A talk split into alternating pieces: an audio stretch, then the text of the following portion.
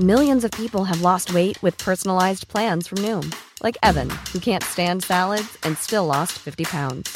Salads, generally, for most people, are the easy button, right? For me, that wasn't an option. I never really was a salad guy. That's just not who I am. But Noom worked for me. Get your personalized plan today at Noom.com. Real Noom user compensated to provide their story. In four weeks, the typical Noom user can expect to lose one to two pounds per week. Individual results may vary.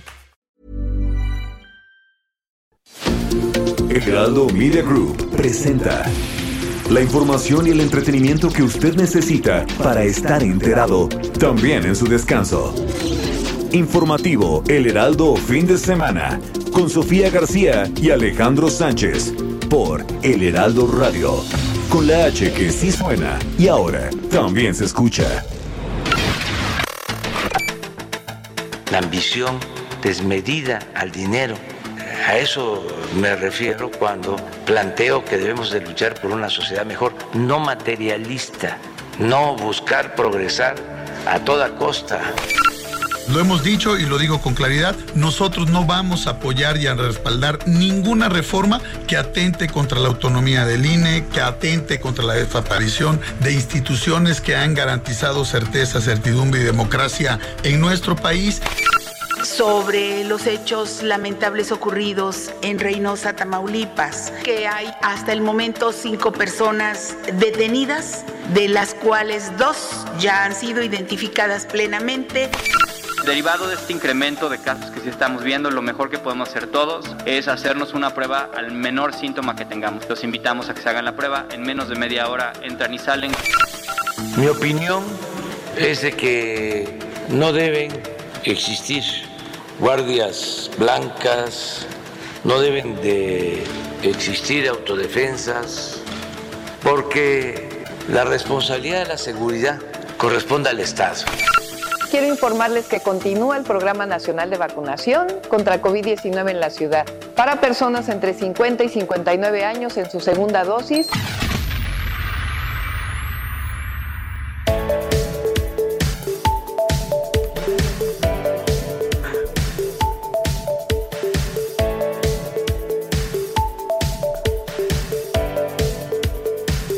¿Qué tal? Muy buenos días. Son las 7 de la mañana ya con dos minutos en este domingo 27 de junio. Bienvenidos a los micrófonos de El Informativo Fin de Semana. Recuerda que estamos todos juntos hasta las 10, 10 de la mañana en todas las frecuencias de El Heraldo Radio a nivel nacional, de punta a punta, en todo el país, sí, pero también más allá de las fronteras. ¿Qué tal esta mañana? Una mañana fría, por lo menos aquí en la Ciudad de México y también en varios estados del país por la llegada de Enrique, esta tormenta que ya llegó a diferentes estados del país. Vamos a platicar de ello más adelante. Por lo pronto aquí en la capital del país hay y está el chipi chipi en varias alcaldías, así que tápese porque además hace un poquito, un poquito de frío. Yo soy Sofía García y me da mucho gusto saludarte, Alex Sánchez. ¿Cómo estás? Buen día. Hola Sofía, muy buenos días a ti y a todo el auditorio a lo largo y ancho del país. Estamos transmitiendo en vivo desde Insurgente Sur 1271 a través de todas nuestras frecuencias en las 32 entidades de México e incluso más allá de las fronteras al sur de los Estados Unidos.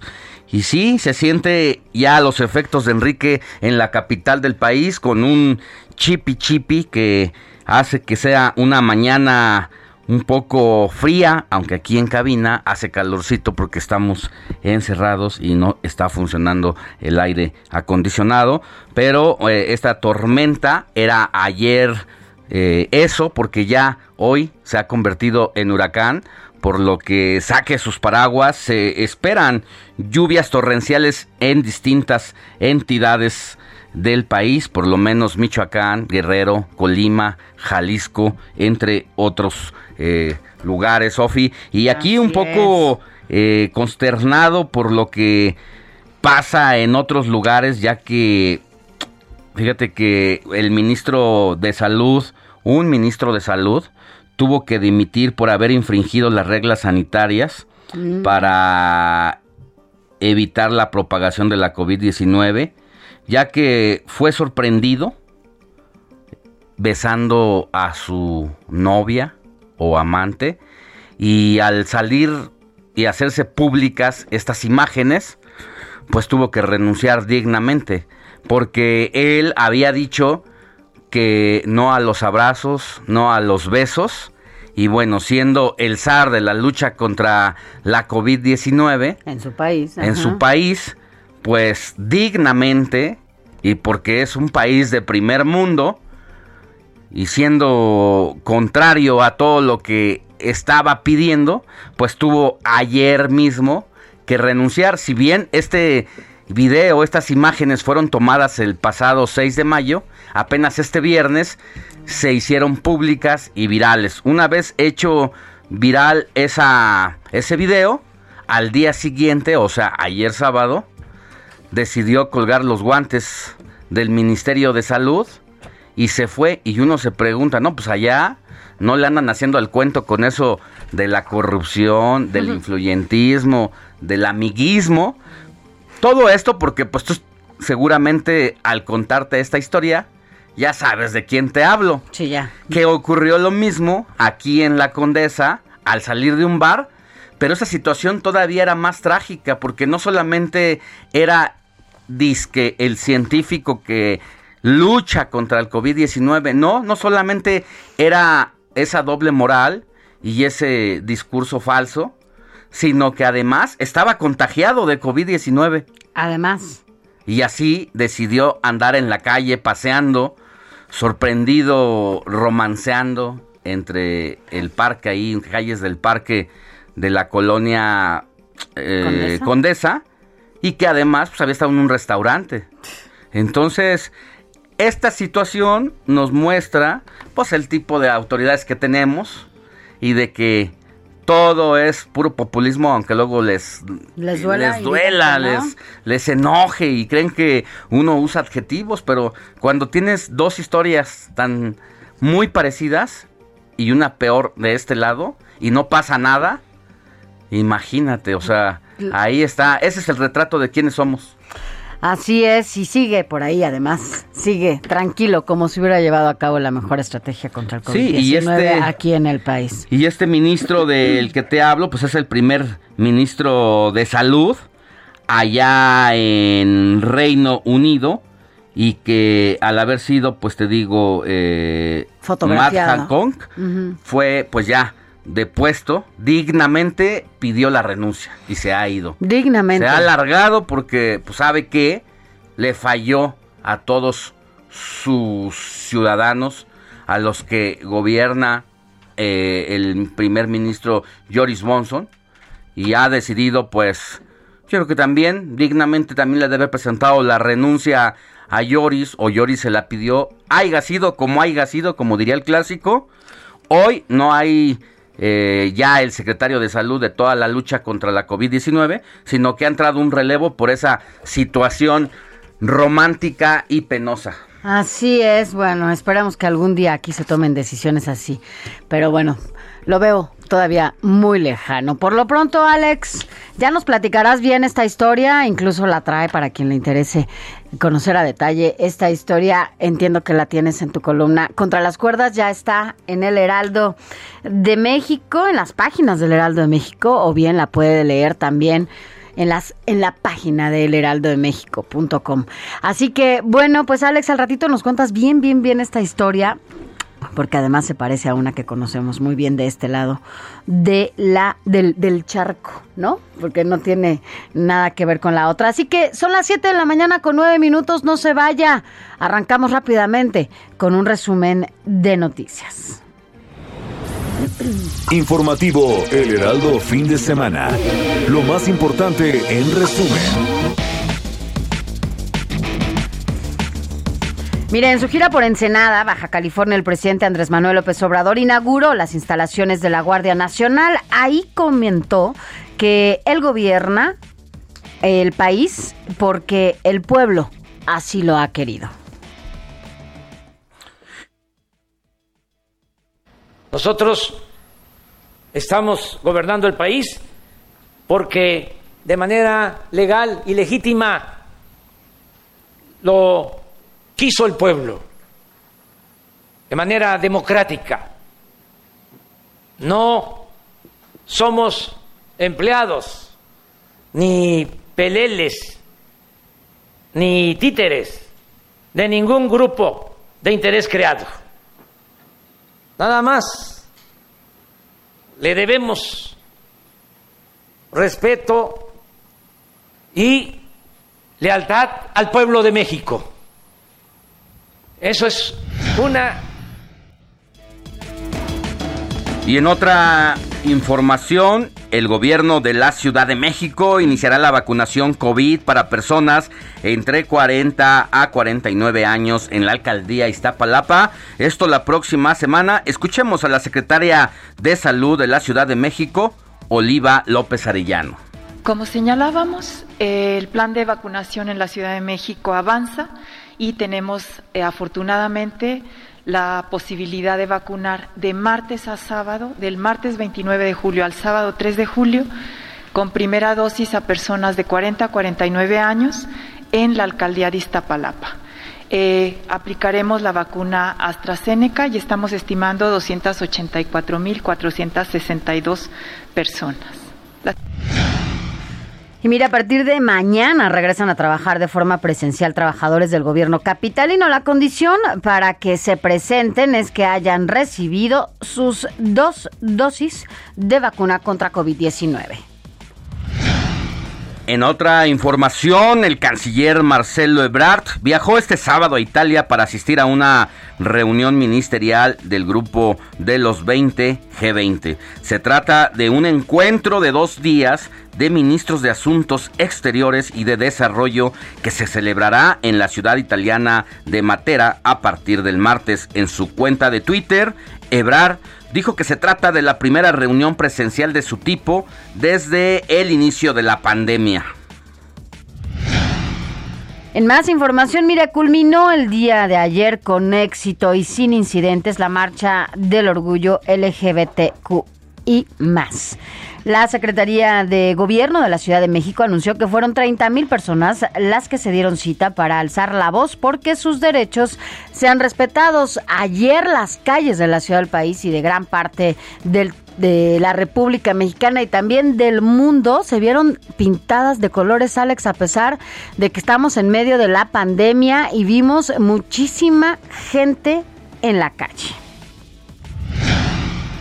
Emiten alerta en Colima y Michoacán por huracanes, por el huracán Enrique. Autoridades de protección civil esperan que el fenómeno climatológico siga fortaleciendo, por lo que se han activado los mecanismos, mecanismos de acciones.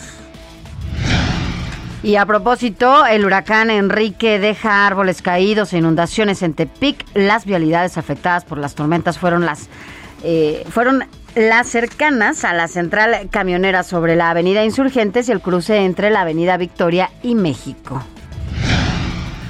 El Instituto Nacional Electoral, el INE, ya arrancó formalmente los trabajos de capacitación y formación para la integración de las mesas receptoras con miras a la consulta ciudadana programada para el domingo primero de agosto en todo el país. Recordemos que se tiene como objetivo conocer el punto de vista de la ciudadanía sobre un posible enjuiciamiento a expresidentes. Son más de 560 millones de pesos los que se van a gastar para este ejercicio de poner a consulta la justicia cuando lo que debería de hacerse en lugar de tirar el dinero es aplicar simple y sencillamente la ley y dejar de hacer show mediático. En información internacional, el dictamen de ingeniería en 2018 reveló daños en la piscina del condominio derrumbado en Miami, donde se conoce eh, de un error grave de construcción. El informe no advirtió sobre el peligro inminente. Aún no está claro si alguno de esos daños observados fueron responsables de la tragedia. En España entró en vigor la ley de eutanasia que permite a un paciente con alguna enfermedad terminal tomar la decisión de morir para no seguir sufriendo. Son únicamente siete países los que la han aceptado como Holanda, Bélgica, Canadá, Nueva Zelanda, y Luxemburgo allá del otro lado del charco y de este lado en América solo Colombia tiene esa ley en vigor y ha sido todo un debate que eh, en el mundo se ha polarizado en torno a esta iniciativa que hay en muchos lugares, pero que por una situación de moralidad y de pues en gran medida es que se ha atorado. Vámonos rápidamente a un adelantito de lo más importante de los deportes con Adrián Caloca. Muy buenos días, Sofía Alex, y a todos nuestros queridísimos radioescuchas, deseándoles un extraordinario domingo. Y para estar bien informados, más adelante les contaré a detalle lo que está sucediendo en la NBA, la liga de básquetbol más importante a nivel mundial, con las finales de conferencia, el resultado de ayer sábado y por supuesto también el partido de hoy domingo, la Eurocopa que también en la actividad sabatina arrancó la ronda de octavos de final, cuáles fueron los resultados y los partidos, por supuesto con el horario para este día y finalmente no podía faltar el Gran Premio de Sirian allá en Austria, hablando de Fórmula 1, mientras estemos aquí en el informativo. Sergio Checo Pérez estará en acción allá en el Gran Circo, por lo cual no se pueden despegar de su noticiero favorito para estarles informando al momento lo que está pasando con el piloto mexicano. Sofía Alex, esto y mucho más, más adelante se los tendremos a detalle. Gracias, Adrián Caloca.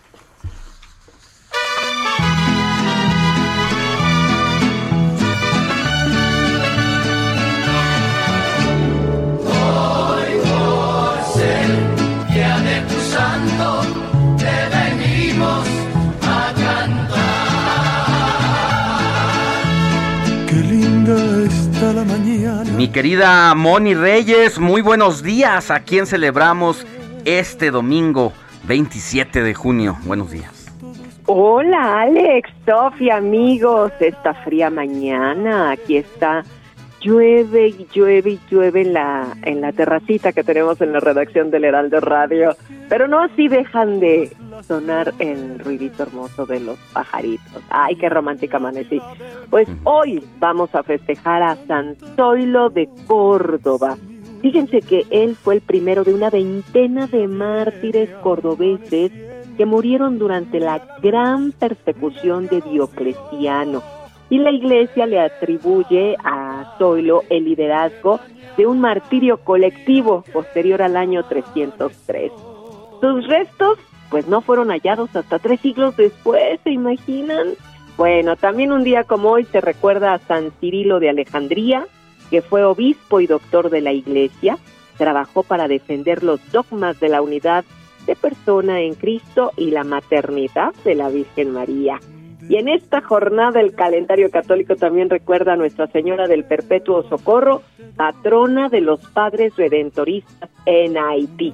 Así es que un abrazo a Zoilo, también a Cirilo, a Nuestra Señora del Perpetuo Socorro, a Socorro, Arialdo, Udena, Sansón, imagínense, Tomás, Luisa, Teresa y Margarita. Muchas felicidades. Felicidades a todos y todas ellas, mi querida Moni. Yo creo que alguien tenemos, algún conocido, algún familiar que lleva esos nombres de pila, al menos Margaritas, conozco muchas. Teresa, Luisa, Sí. Tomás y bueno, Sansón, ¿no? Un abrazo a todas ellas. Abrazos. Iber. Que tengas buen día, Gracias. Moni. Nos escuchamos más adelante. Claro que sí, gracias.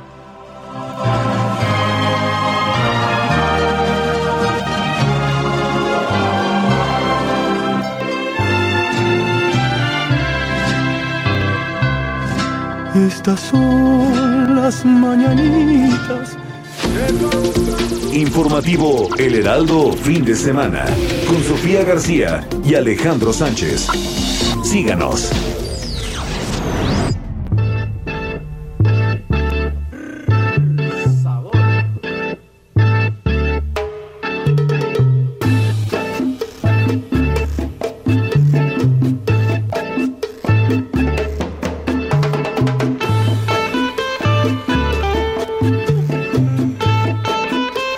Lo, ya lo escuchó usted, estamos, bueno, con Santana Y oye cómo va, ¿no? Todos la, la hemos coreado y la hemos cantado y la hemos incluso bailado. ¿Y por qué la estamos escuchando? Oye cómo va, porque un día como hoy, el 27 de junio, pero de 1970, se llevó a cabo el Festival de Blues y Música Progresiva de Bath, que consistía en que en tres días en la ciudad de Bath, allá en Inglaterra, eh, pues un elenco que estuvo conformado por diferentes bandas, entre ellas la que escuchamos, a Santana, entre otras Led Zeppelin, Hot Tuna, Country Joe McDonald y bueno, entre otras más como Pink Floyd, Frank Zappa y Jefferson Airplane. Así que bueno, por eso estamos recordando hoy a Santana porque bueno, pues este festival se dio allá hace pues 1970. ¿Cuántos años, Sánchez? 70. No, todavía era un polvo estrella. eh, no nacía, no estaba ni en los planes. Mi papá todavía era un chamaco. O igual y pensaban que querían, pero no sabían.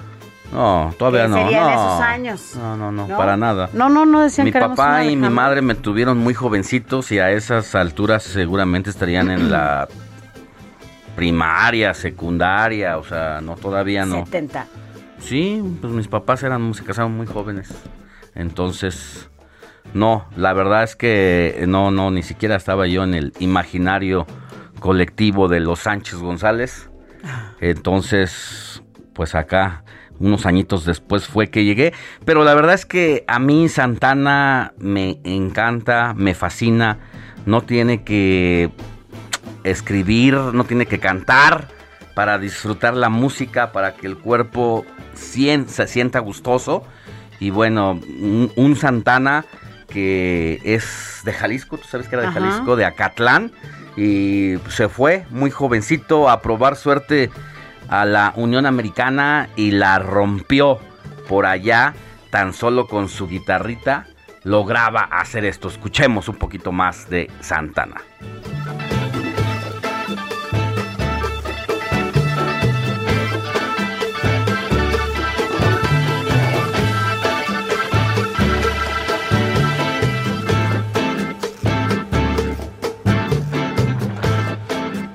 Pues ahí está, el buen Santana. Y ya que recordabas un poquito este festival de blues y música progresiva allá en Inglaterra, eh, decir, Sofi, que tú ya lo habías registrado, cómo eh, en este momento eh, precisamente aquella nación del Reino Unido ha descubierto cómo mezclando dos tipos de vacunas puede resolver mucho más la crisis del COVID eh, una vez que entra al organismo humano. Se ha demostrado que hay dos vacunas que al mezclarse son mucho más poderosas que aplicarte una dosis Dos veces. dos veces de la misma. Y se trata, es un experimento que se llevó a cabo con AstraZeneca y Pfizer. Así que esto eh, ha demostrado, pues tú recordarás que la cepa, la mutación eh, Delta. Delta, y sobre todo la que fue en un inicio en- allá en Inglaterra, que modificó eh, pues todo el microorganismo de este bicho, eh, pues ha tenido distintas variantes en el mundo, pero se ha comprobado que esta mezcolanza de AstraZeneca y Pfizer es mucho, muy efectiva y prácticamente la está probando Así en es. Inglaterra. Y por eso vamos a platicar de ese tema aquí en estos micrófonos, porque además, pues una de esas vacunas de las que tú señalas es la que en algún momento este mundo esperaba, ¿no? El planeta entero esperábamos. ¿Con quién vamos a platicar? Con, con- era la de AstraZeneca y vamos a platicar con el enfermero que eh, justamente desde la fase 1 del desarrollo de esta vacuna, la AstraZeneca, estuvo platicando con nosotros en estos micrófonos y con ustedes para darnos a conocer cómo iba funcionando esta vacuna. Él nos va a decir, ¿no? ¿Qué tanto ha hecho ruido esta... Que recordemos, fue uno de los primeros.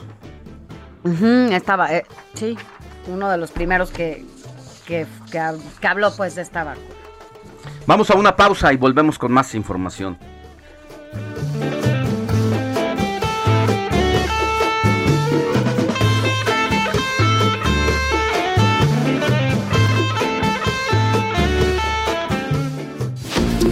La noticia no descansa.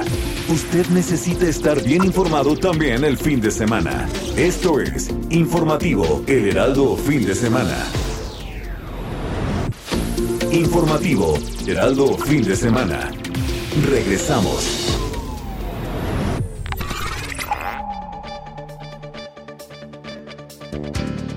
¿Sabías que algunas personas que padecieron de COVID-19 podrían perder materia gris después de haber estado contagiadas?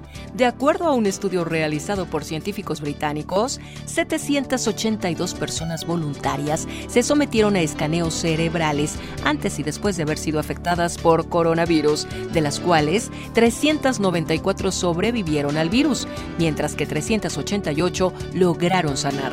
Algunos de los pacientes positivos recuperados presentaron una pérdida de materia gris en ciertas partes del cerebro, particularmente aquellas relacionadas con la percepción de olores y del gusto. La investigación señala que la pérdida de materia gris en el corto plazo podría generar demencia temprana o pérdida de la memoria.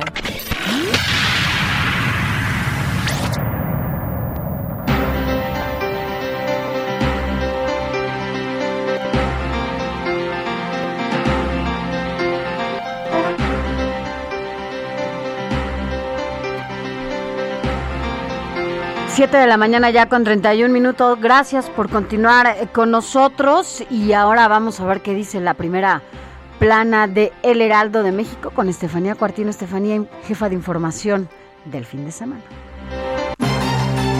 La primera del Heraldo con Estefanía Cuartino.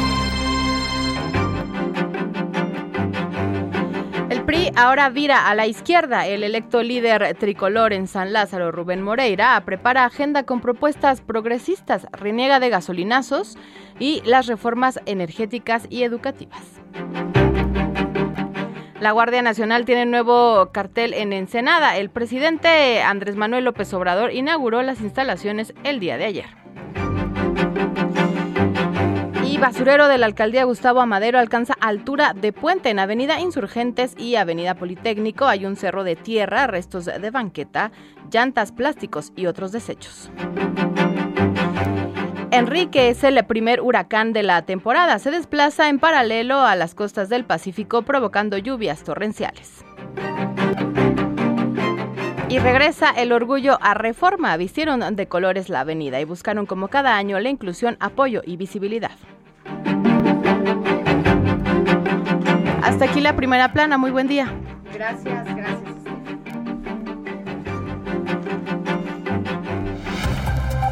Un recorrido por los estados.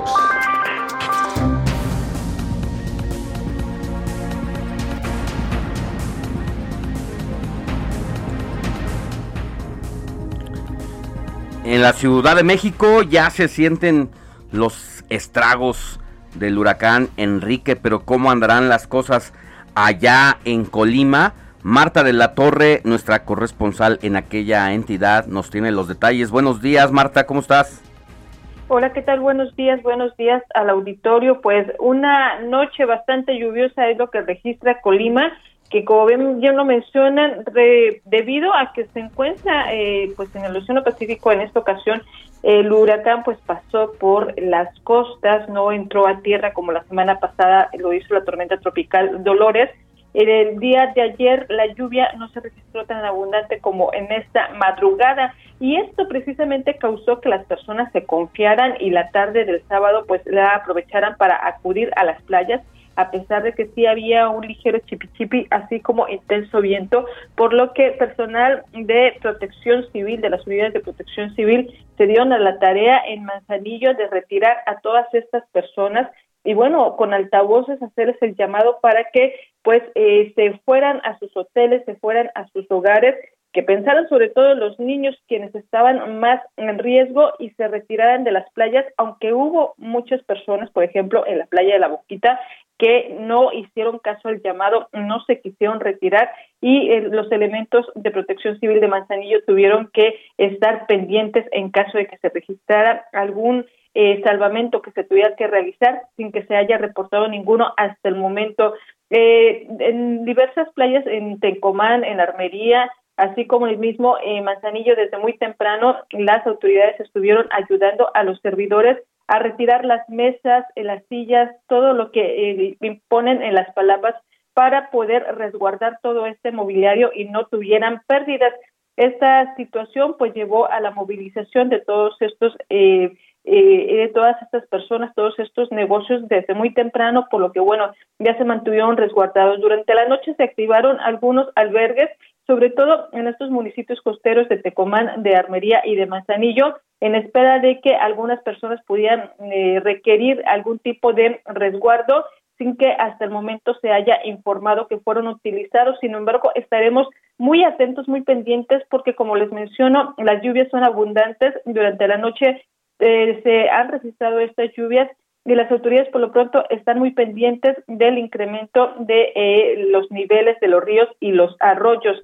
Eh, cabe destacar que bueno pues ha sido un año pues bastante seco, un año de muy pocas lluvias, por lo que pues todos, todos estos caudales están eh, muy bajos en sus niveles y aunque han, ya se han registrado dos fenómenos eh, meteorológicos, pues hasta el momento no se ha registrado ningún desbordamiento. Es el reporte. Gracias, Marta de la Torre. Estaremos pendientes de lo que ocurra en las próximas horas con el huracán Enrique allá en Colima. Que tengas buen día. Gracias, buenos días.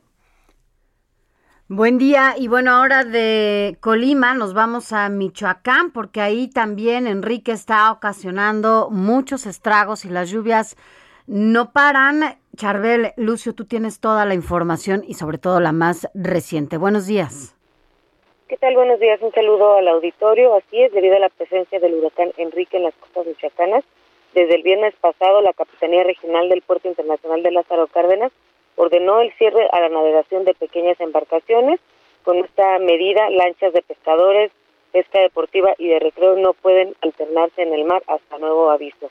Las mayores afectaciones se reportan en el municipio de Lázaro Cárdenas, donde eh, se contabilizan 300 enramadas que sufrieron daños por el mar de fondo y las lluvias que pues ya se venían registrando desde la semana pasada por el fenómeno meteorológico Dolores.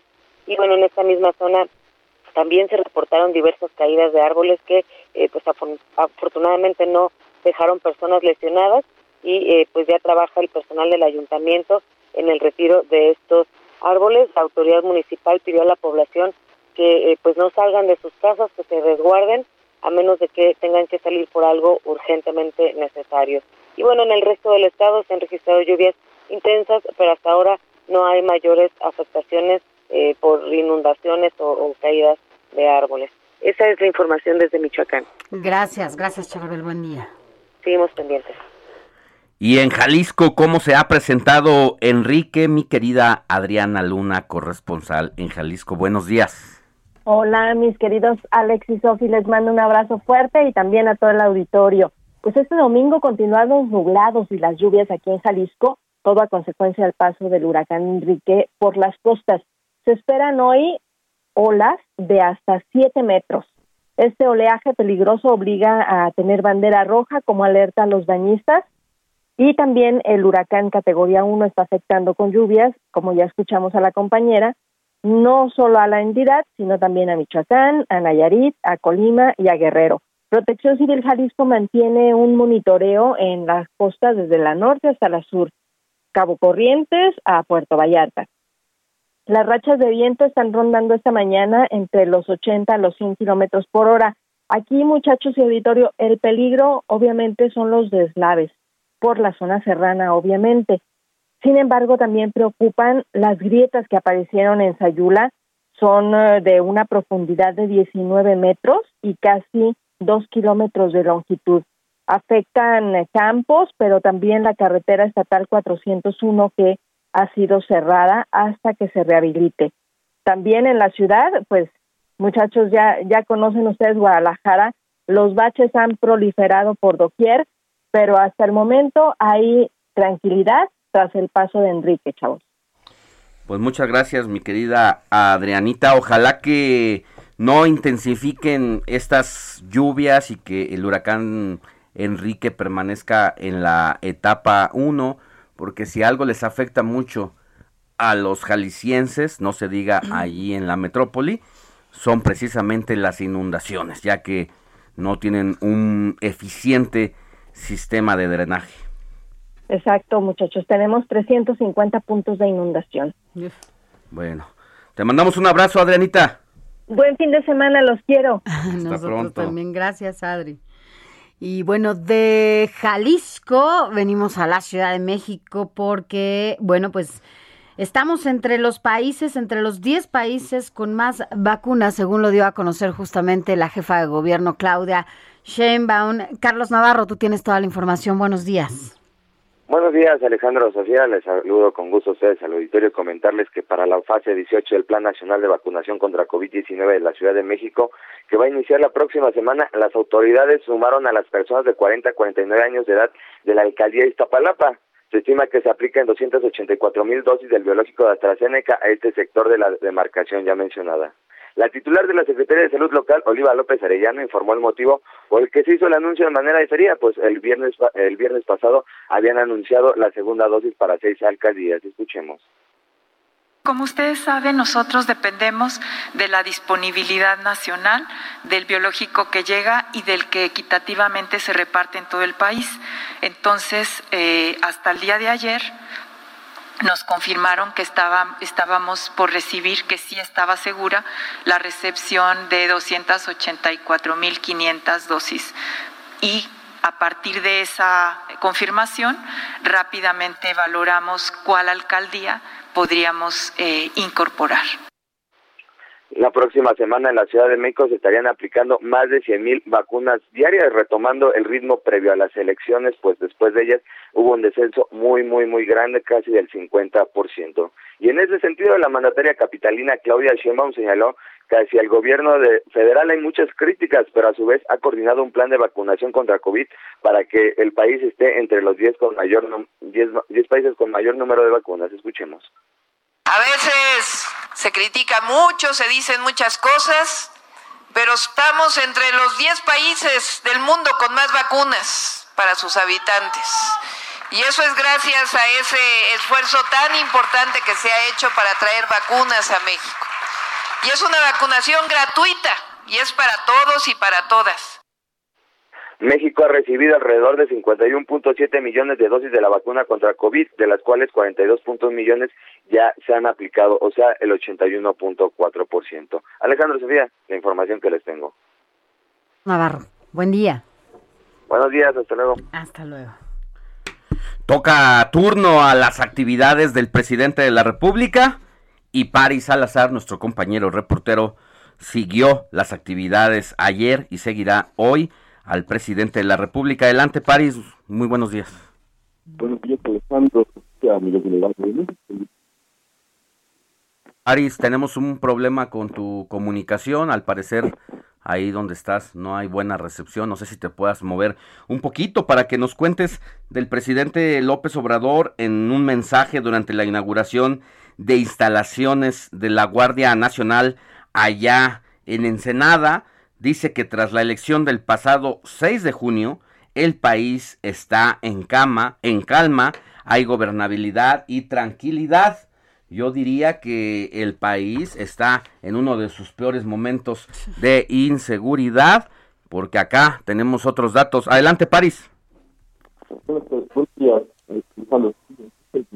No, no, no se resuelve, mi querido París, no se puede escuchar tu reporte como debe ser con la claridad que amerita el radio.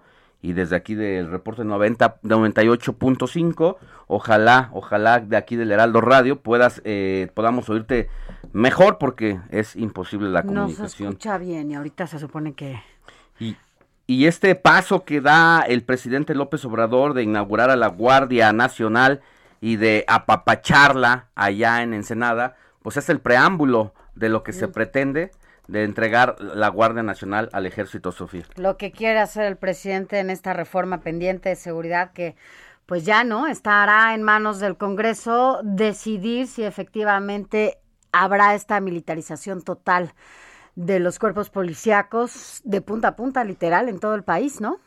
Que es el gran pendiente. ¿En qué momento fuimos viendo cómo fue cambiando el discurso. ¿Quién nos recuerda estas entrevistas cuando era candidato presidencial, donde se le sentó en las mesas a que platicara y abordara el tema tan polémico que había sido sacar a las calles al ejército mexicano para encargarse de labores de la policía sin estar plenamente capacitado porque el ejército funciona para otras situaciones extremas pero ha acabado pues eh, haciéndola de todo a veces y en este caso de la inseguridad no fue la excepción. López Obrador siempre, en cada momento eh, manifestó y puso el dedo en la llaga de lo peligroso que representaba para una democracia y para el para la República Mexicana que las Fuerzas Armadas tomaran el control de policía y dijo que cuando él llegara, el primer día de su gobierno, estarían de regreso a sus cuarteles los miembros del el ejército mexicano. Y mira ahora, Sofía, hasta dónde hemos llegado hasta dónde todos los cuerpos policíacos quieren que pertenezcan a esta Guardia Nacional, ¿no? Entonces, bueno, es uno de los grandes temas porque efectivamente, pues está haciendo todo lo contrario a lo que dijo, ¿no? Y todo lo que criticó incluso del propio Felipe Calderón. la verdad es que ser oposición es la situación más cómoda, y más eficiente de abrir eh, la boca para dar posicionamientos, pero ya cuando eres eh, el representante del poder eh, político, las situaciones cambian y no importa que haya que tragar sapos a veces, pues para llevar adelante eh, poco a poco este, este, este tema de la Guardia Nacional, pues prácticamente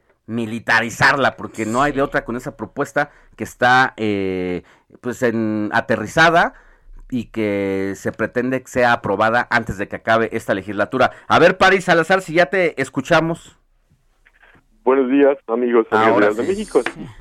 Sí, y es que ayer por la mañana en San Quintín, el presidente Andrés Manuel López Obrador anunció que los hospitales rehabilitados y equipados para la atención de la pandemia de COVID-19 se integrarán al programa IMSS Bienestar en la atención de las comunidades pobres del país.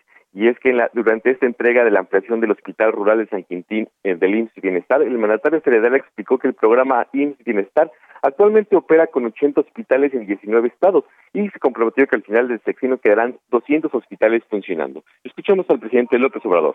Ahora que está disminuyendo el efecto de la pandemia, los contagios y sobre todo que hay menos fallecidos, vamos al plan original Vamos a que todos los hospitales que se equiparon y que estamos terminando, sirvieron incluso ya muchos para atender a enfermos de COVID, pasen a formar parte del sistema INS Bienestar. Por eso hoy anuncio que de 80 hospitales INS Bienestar vamos a llegar a 200 Y es que el presidente López Obrador dijo que esa decisión significa que se atienda a la población más pobre, la que no tiene acceso para pagar eh, médicos privados ni acceso a seguridad social. Aseguró que la administración de estos hospitales no puede quedar en manos de los gobiernos estatales porque hay corrupción y desvío de recursos, sino tiene que ser el Instituto Mexicano de Seguro Social quien tiene experiencia en el sector salud. Escuchamos al presidente López Obrador. Le vamos a confiar al IMSS esta encomienda de eh, garantizar el derecho a la salud a la gente humilde, a la gente pobre. Bueno, ya hablé del el caso de los estados, con excepciones, desde luego, en donde se enviaba el dinero para la salud y se desviaba.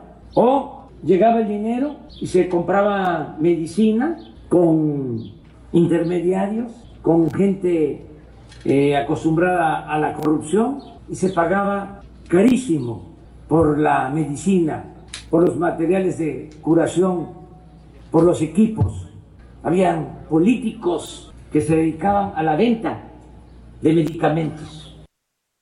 Y como ya comentaban también el presidente López Obrador defendió su propuesta de reforma constitucional en materia de seguridad para que la Guardia Nacional se integre a la Secretaría de la Defensa Nacional y esto para garantizar, garantizar sus operaciones en los próximos años y la seguridad de los mexicanos.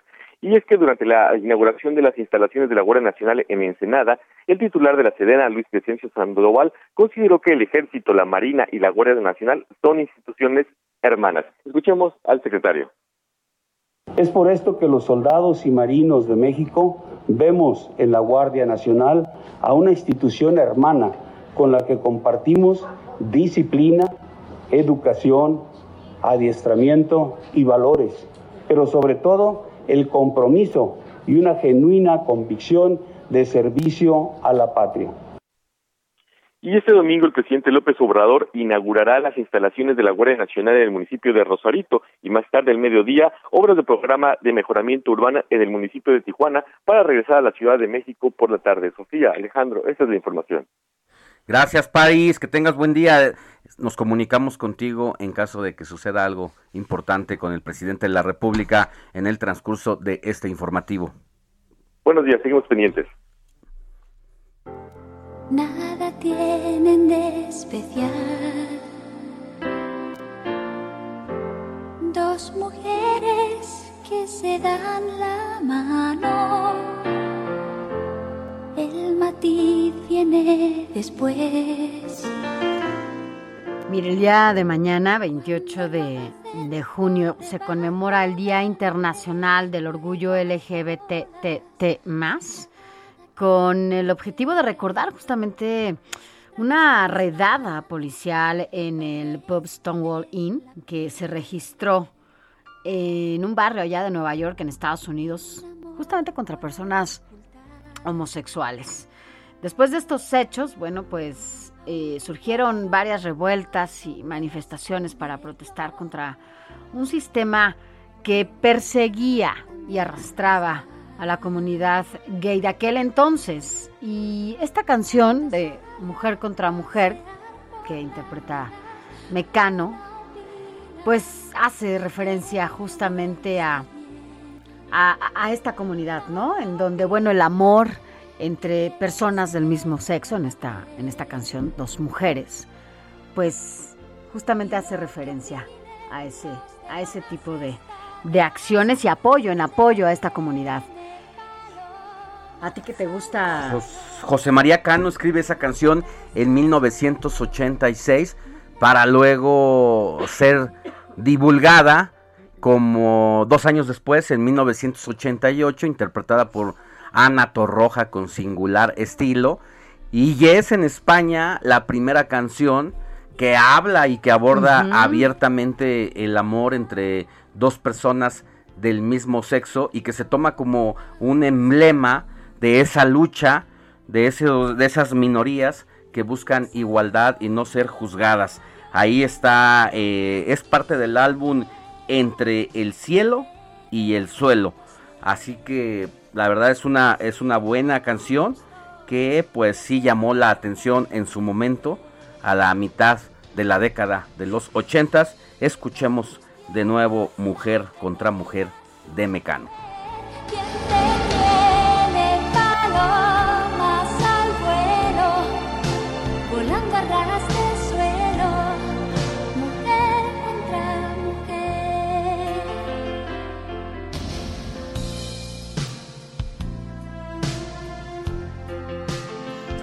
Antes de ir a una pausa, eh, Sofi, si damos nuestras redes sociales, nuestro WhatsApp para que nuestros amigos y amigas radioescuchas nos manden un mensaje si tienen alguna denuncia en su barrio, en su colonia, en su comunidad, si quieren mandar un saludo a algún familiar que esté cumpliendo años, aquí se los leemos con mucho gusto y si es necesario, un audio de voz pequeñito de 30 segundos, también lo retomamos cuidando las palabras, claro. Eso sí.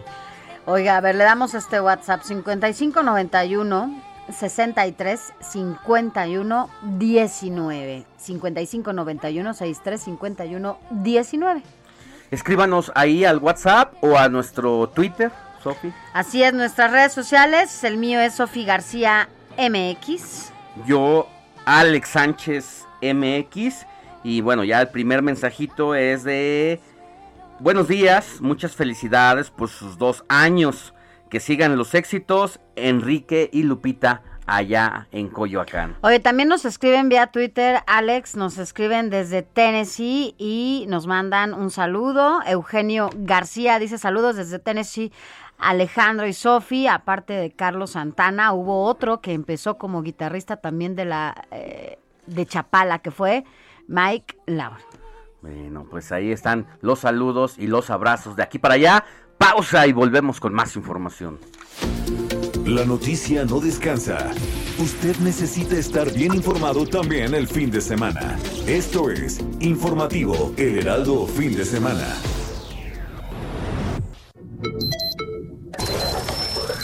Noticias a la hora. Heraldo Radio le informa. Muy buenos días, 8 de la mañana en punto. A un año y medio de iniciada la emergencia sanitaria por la epidemia de COVID-19, la Secretaría de Salud informó que el país llegó a 2.503.408 casos y 232.521 muertes por esta enfermedad. La Ciudad de México se mantiene en semáforo amarillo. Las autoridades descartan el cierre de actividades. El reporte completo lo tiene Daniel Rivera. Adelante, Dani, buen día. Gracias, Moni. Buen día. Así es. La jefa de gobierno, Claudia Sheinbaum, informó que la Ciudad de México se mantiene en semáforo amarillo por segunda semana del 28 de junio al 4 de julio, quien además descartó el cierre de actividades aún estando en este color del semáforo epidemiológico. Durante su conferencia de prensa aseguró que no se puede entrar en, a un proceso como el del año pasado para cerrar actividades. Además, la mandataria capitalina aseveró que el objetivo es seguir en verde y continuar reactivando la economía de la capital, por lo que pidió a los ciudadanos continuar con, la, con las medidas sanitarias. Cabe destacar que desde la semana pasada la Ciudad de México regresó a semáforo amarillo después de estar dos semanas en semáforo verde debido a una alza de contagios de COVID-19 en personas de 18 a 39 años, siendo esto un cambio que fue dispuesto por la Secretaría de Salud. Hasta aquí la información, Moni. Regresamos contigo. Muy completa. Gracias, Dani. Bonito domingo. Gracias, Moni. Buen domingo. En Michoacán, 11.123 personas entre 20 y 29 años han contraído COVID-19, siendo 61 pacientes pertenecientes a ese rango de edad, quienes han perdido la batalla contra el coronavirus. Esto de acuerdo con información de la Secretaría de Salud Estatal. Publicó la Secretaría de Educación Pública el calendario escolar 2021-2022. Establece que las clases se iniciarán el próximo 30 de agosto de este año y concluirán el 28 de julio de 2022. Serán 200 días de clases y vacaciones de 10 días en diciembre y abril de 2022 y 20 días a partir del 29 de julio. El canciller mexicano Marcelo Ebrard envió a los habitantes y el gobierno de Florida en Estados Unidos las condolencias en nombre del gobierno federal tras el derrumbe de un edificio de 40 años en Miami. Por ello manifestó la solidaridad y apoyo en lo necesario para la búsqueda de víctimas y operaciones de rescate. En el mundo ofrece el gobierno colombiano 795 mil dólares de recompensa por información que lleve a la captura de los responsables del ataque contra un helicóptero en el que viajaba el presidente Iván Duque cerca de la frontera con Venezuela. No que de tanto llorar me convierte en estatua de. Que se derrumba el paraíso. Se dieron a conocer los nombres de los artistas que serán reconocidos por su trayectoria en la vigésimo segunda entrega de los premios Latin Grammy. Se trata de Emanuel, Joaquín Sabina, Gilberto Santa Rosa, Fito Páez, entre otros.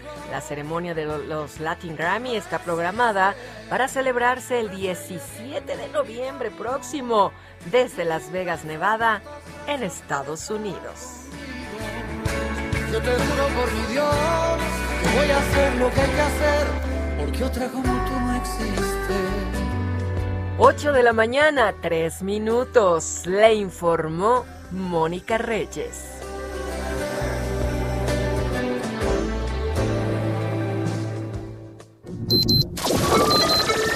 Esto fue Noticias a la Hora.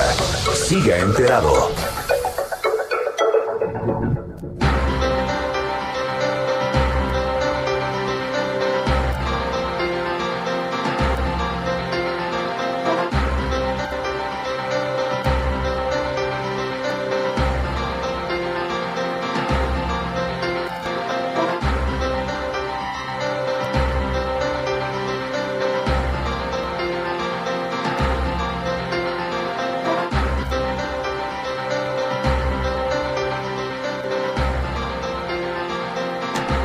Gracias por continuar con nosotros. Son las 8 de la mañana con 4 minutos, hora del centro del país. Recuerde que estamos todos juntos aquí hasta las 10 de la mañana. Quédese con nosotros en todas las frecuencias de El Heraldo Radio. Vamos ahora con Fer Coca.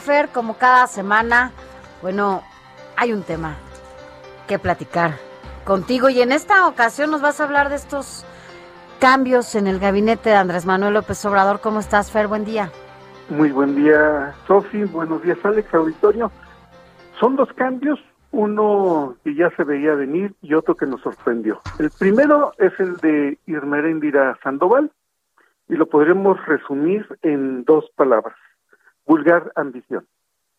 Quería a su hermano como gobernador de Guerrero, utilizó a la Secretaría de la Función Pública a su cargo y bueno, le costó no solo a él, a ella, sino al hermano no llegar a la gubernatura, será diputado federal, pero nada comparable con gobernar un estado como Guerrero.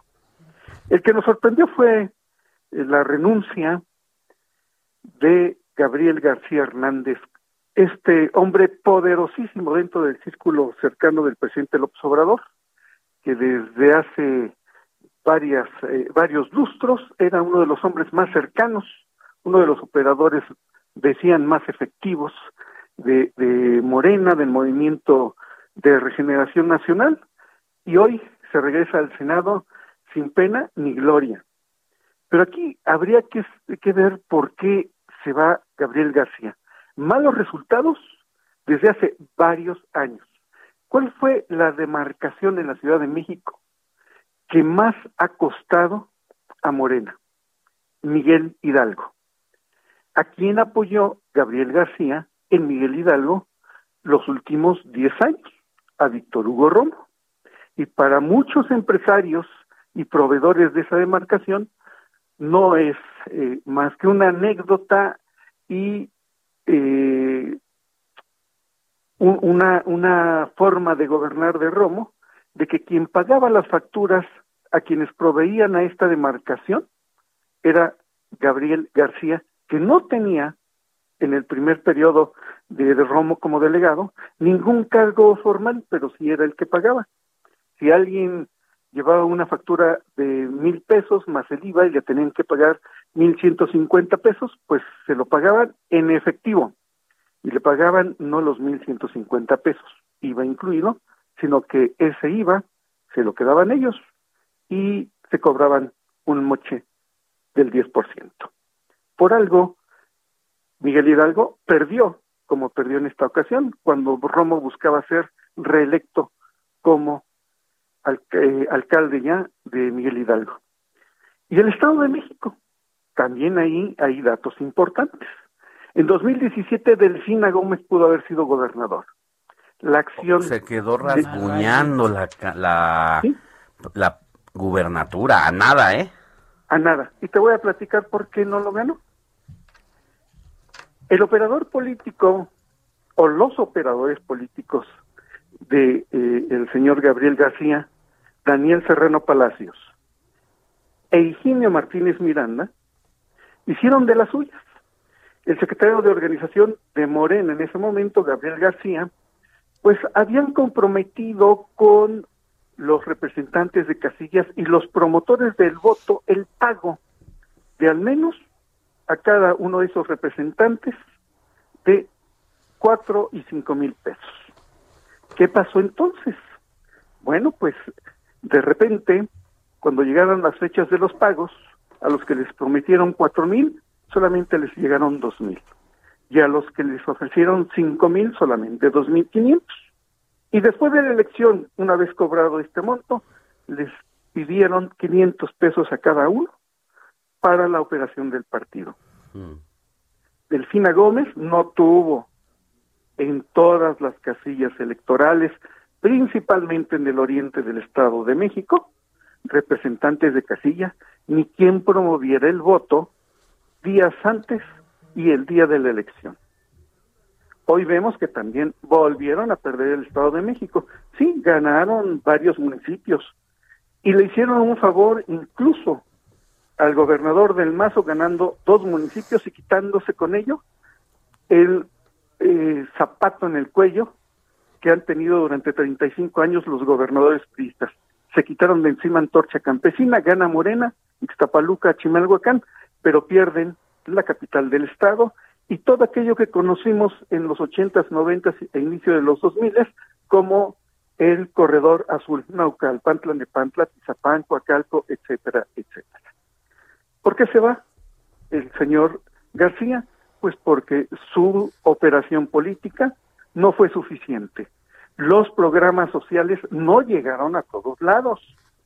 A estos eh, servidores de la nación, que son quienes hacen censo, visitan casas, pues también les pedían parte de su salario para mantener la estructura. Es decir, se comportaron como lo hacían los priistas, como lo hicieron los perredistas, y los resultados ahí están. Se va al Senado y dicen muchos que será cuña de Ricardo Monreal. Yo lo dudo. Hay muchos, muchísimos senadores que quisieron hablar con el superpoderoso Gabriel García y nunca les tomó la llamada. No veo cómo puede generar un consenso para confrontar a Ricardo Monreal. Esta versión efectivamente circuló tan solo a unas horas de conocerse eh, la salida de esta super oficina en donde estuvo despachando Gabriel García, que incluso habría sido uno de los principales artífices que ayudó a López Obrador a construir eh, lo que se convirtió eh, en partido político, a Morena, y que se sentía completamente privilegiado y que intocable. que cuando definitivamente sale de la oficina comienza el rumor de que va por todas las canicas al Senado y que se cuidara Ricardo Monreal, por esto que ya sabemos y que conocemos que López Obrador con Ricardo Monreal no las lleva de todo bien, ¿no?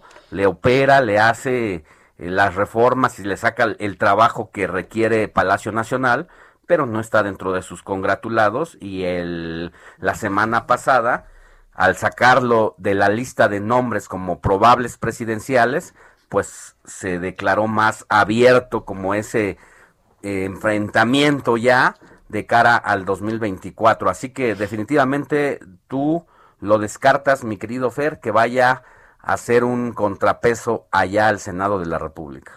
Yo descarto que vaya a ser un contrapeso y también descarto que Monreal eh, vaya a permitir que Gabriel García, con quien también debió haber habido confrontaciones, por el estilo eh, suave, lo voy a decir, prepotente de Gabriel García de tratar a todo mundo y siempre, siempre argumentando que lo que él ordenaba era algo que había decidido López Obrador, aunque no fuera cierto. Así se las gastaba este hombre prepotente. Eh, si ustedes revisan su historial como secretario de organización o como el jefe de aquella eh, asociación civil Honestidad Valiente, siempre se comportó igual. Hoy, hoy pagó eh, de la misma manera como él se ha comportado con el resto de sus correligionarios. Gabriel García será uno más de los senadores de Morena y Ricardo Monreal seguramente será candidato. Me queda claro que no de Morena, pero bueno, pues tendrá que reactivar otra vez a Pedro Aces para hacer un partido e ir por esa candidatura. También Monreal va a tener que pagar platos rotos que tiró principalmente en la delegación Cuauhtémoc y en gran parte de la Ciudad de México. Las derrotas sí tienen padre, las victorias también. Y aquí han comenzado a identificarse y han empezado a pagar por su mal trabajo, no solo en el desempeño de la función que les dieron, sino en el encargo electoral que tuvieron de parte del presidente López Obrador. Toda esta relación en el Senado y bueno, veamos cómo se va abriendo esta, esta pinza, ¿no? Y cada quien para, no sé, cómo, cómo podríamos decir, o quién podría ser hoy el partido, ¿no? Ya a, largo plazo que podría candidatear a, a Ricardo Monreal. Ya veremos de todo eso y platicaremos de eso y mucho más. Mi querido Fer, te mando un abrazo. Abrazos, Sofi, abrazos, Alex, al auditorio, muy buen domingo, lluvioso por acá en el oriente del estado. Y eso que estás hasta allá, hasta allá, hasta allá lejos. Hasta allá. un abrazo. Un abrazo. Vámonos. Deportes, resultados, cambios, contrataciones, todo tipo de pelotas y balones con Adrián Caloca.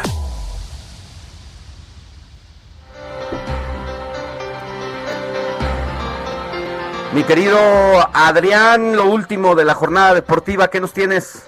Bueno, muy buenos días, Alex Sofi y todos nuestros queridísimos radioescuchas. Pues vamos rápidamente con los resultados de la Eurocopa. El día de ayer Dinamarca goleó eliminando, o más bien eliminó goleando cuatro goles a cero a Gales y en tiempos extras Italia derrota 2 a 1 a Austria. Para el día de hoy a las 11 de la mañana Holanda enfrentará a República Checa y a las 2 de la tarde, son horarios de México por supuesto, Bélgica contra Portugal, uno de los favoritos frente a Cristiano Ronaldo, indudablemente uno de los partidos más destacados de esta jornada en los octavos de final de la Euro. En cuanto a la NBA, el día de ayer vimos la victoria de los Soles de Phoenix 84-80 sobre los Clippers de Los Ángeles para poner la serie a su favor 3 a 1 y con esto estar solo a una victoria de ganar la final de la conferencia del oeste. Hoy se juega el tercer partido de la conferencia del este, los halcones de Atlanta frente a los Milwaukee Bucks, la serie está empatada a uno, esto a las siete y media de la noche, insisto, en cuanto a lo que refiere a las finales de conferencia de la NBA, y en estos instantes ya se está realizando la carrera de la Fórmula 1, el Gran Premio de Styrian allá en Austria, la casa de Red Bull, la escudería de nuestro querido Sergio Checo Pérez, que está arrancando apenas el Gran Premio, va en la vuelta 11 de 71 que corresponde y en este instante Checo ya rebasó una posición de la cual arrancó, ya está en el tercer lugar, insisto, está muy de inicio aún el Gran Premio de este día, pero ya se encuentra en el tercer lugar por detrás del actual campeón Luis Hamilton y que va en segundo y en primero lo lidera su, su compañero, su coequipero, el holandés Max Verstappen ya están en la vuelta 12, entonces pues bueno, vamos a estar atentos a lo que se desarrolla allá en Austria. Pues ahí está mi querido Adrián, estaremos pendientes porque tienes muchos mensajitos de que no dejes de reportar todo esto en torno al automovilismo y aquí lo hemos tenido, nos han tocado hace ocho días eh, carreras en el momento de la transmisión y hemos estado dando todo a través de ti, todo lo último de lo último en el momento. Exactamente, aquí vamos a estar al pendiente para que todos nuestros queridísimos radioescuchas estén al tanto y al momento de lo que está sucediendo con la Fórmula 1. Pues regresamos contigo más adelantito, mi querido Adrián. Claro que sí, un fuerte abrazo a todos y muy buenos días. Buenos días. Ocho. Vamos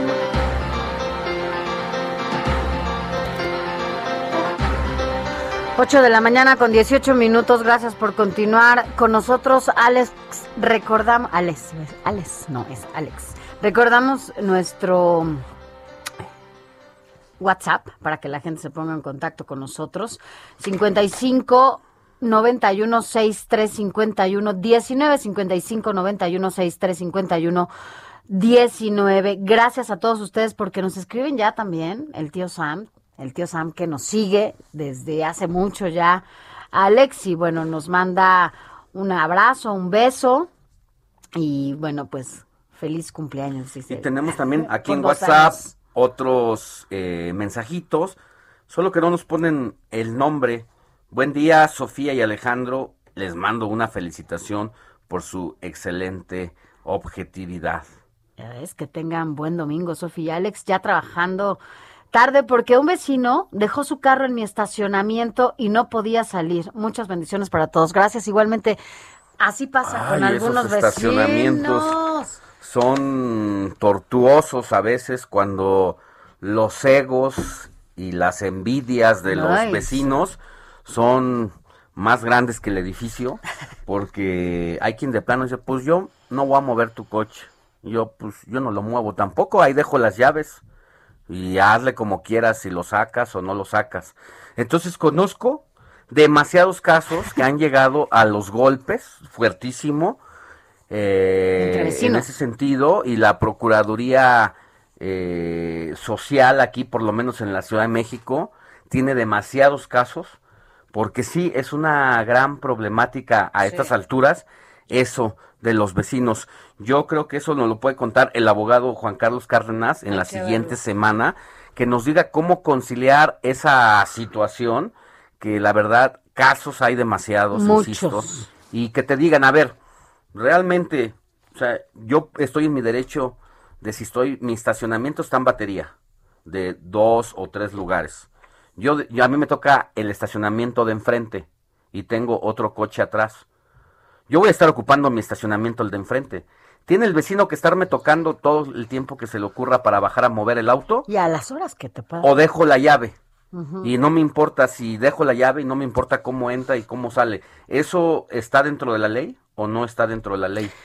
Eso hay que hay que consultarlo con Hay que revisarlo. Fíjate Alex que hay una parte en las alcaldías de la Ciudad de México en donde justo esto que tú dices se puede llevar a cabo. Hay una oficina de conciliación vecinal en algunas alcaldías y en donde justamente me tocó ver algunos casos en donde los vecinos que estaban construyendo al lado, por ejemplo, de tu casa, y en donde deben de dejar cierta distancia entre una barda y otra barda. Tú no tienes idea la cantidad de conflictos que hay entre vecinos. Bueno, supongo que sí, si hay en un edificio, imagínate, en una calle, y llegaban a estas oficinas para la conciliación vecinal y bueno, pues hay ahí acuerdos importantes que se tienen que, a los que se tienen que llegar, a los vecinos se tienen que comprometer y justamente estos casos de los coches son de los que más abundan en estas problemáticas entre los vecinos y que tienen que llegar a acuerdos, ¿eh? porque el respeto es importantísimo. ¿Qué tiene que dejes las llaves del coche y que lo puedan mover, no? Sí, pero hay quien se siente que no tiene que hacer eso y a veces es más, y también lo cuento porque me ha pasado, a veces es más lío que la persona que llega de la calle se baje de su camioneta, tenga que salir del estacionamiento para llegar al interfón, tocarte y decirte que bajes y luego ella regresar a la camioneta, subirse para que Mientras, ¿qué tal si tú estabas en una videoconferencia en Zoom? Pues te tardas 10 minutos en bajar, 15. O en el baño. Y ahí está la señora vecina con toda su carota. Lo siento, pero pues tampoco estoy a su disposición. Es, ¿eh? es todo un lío, un, un, asunto de vecindad, literalmente. Y pues bueno, hay que ver cómo, cómo abordamos ese tema la próxima semana. Y antes de pasar a la crónica del el día, Vamos a leer otra vez mensajitos que nos siguen llegando. Y si no, luego se nos pasan y ya no nos da chance de leerlos todos. Good morning, soy Magda, saludos desde Texas, escuchándolo siempre, cada domingo hasta Texas, en la Unión Americana. Magda, te mandamos un abrazote. Mi tocaya. Tú, tocaya, Magdalena, Sofía. Sofía Magdalena. Sofía Magdalena. Dice, hola Sofi y Alex, los estoy escuchando desde Temixco, en Morelos. Mi marido y yo no nos perdemos todo su programa. Nos agradan los cortes de cada hora. Buen domingo. Llueve aquí en Temixco y acá también. Acá, gracias por escucharnos. Eh, pero, ¿cómo te llamas? No nos dicen quiénes. De, a, a ti y a tu marido, muchas gracias por escucharnos. Estimada Sofi y Alejandro, ay, mira, a ti Sofi y conmigo están enojados. Alejandro, me da la impresión de que le tienen demasiado miedo a los militares. Me imagino que ha de decir eh, el gobierno federal o quién, porque hablábamos hace rato de que la Guardia Nacional ha sido entregada a los militares. Hoy completamente empoderada, las Fuerzas Armadas como nunca antes Creo que desde, ¿qué te gusta? Desde Gustavo Díaz Ordaz eso no ocurría.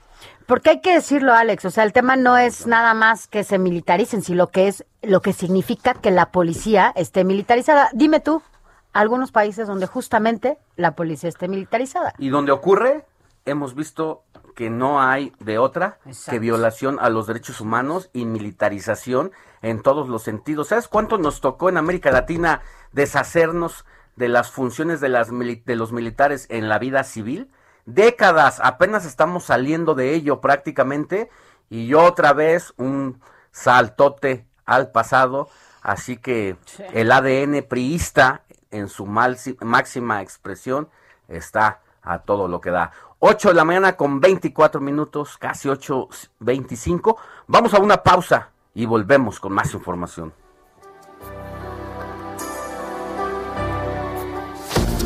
La noticia no descansa. Usted necesita estar bien informado también el fin de semana. Esto es Informativo El Heraldo Fin de Semana.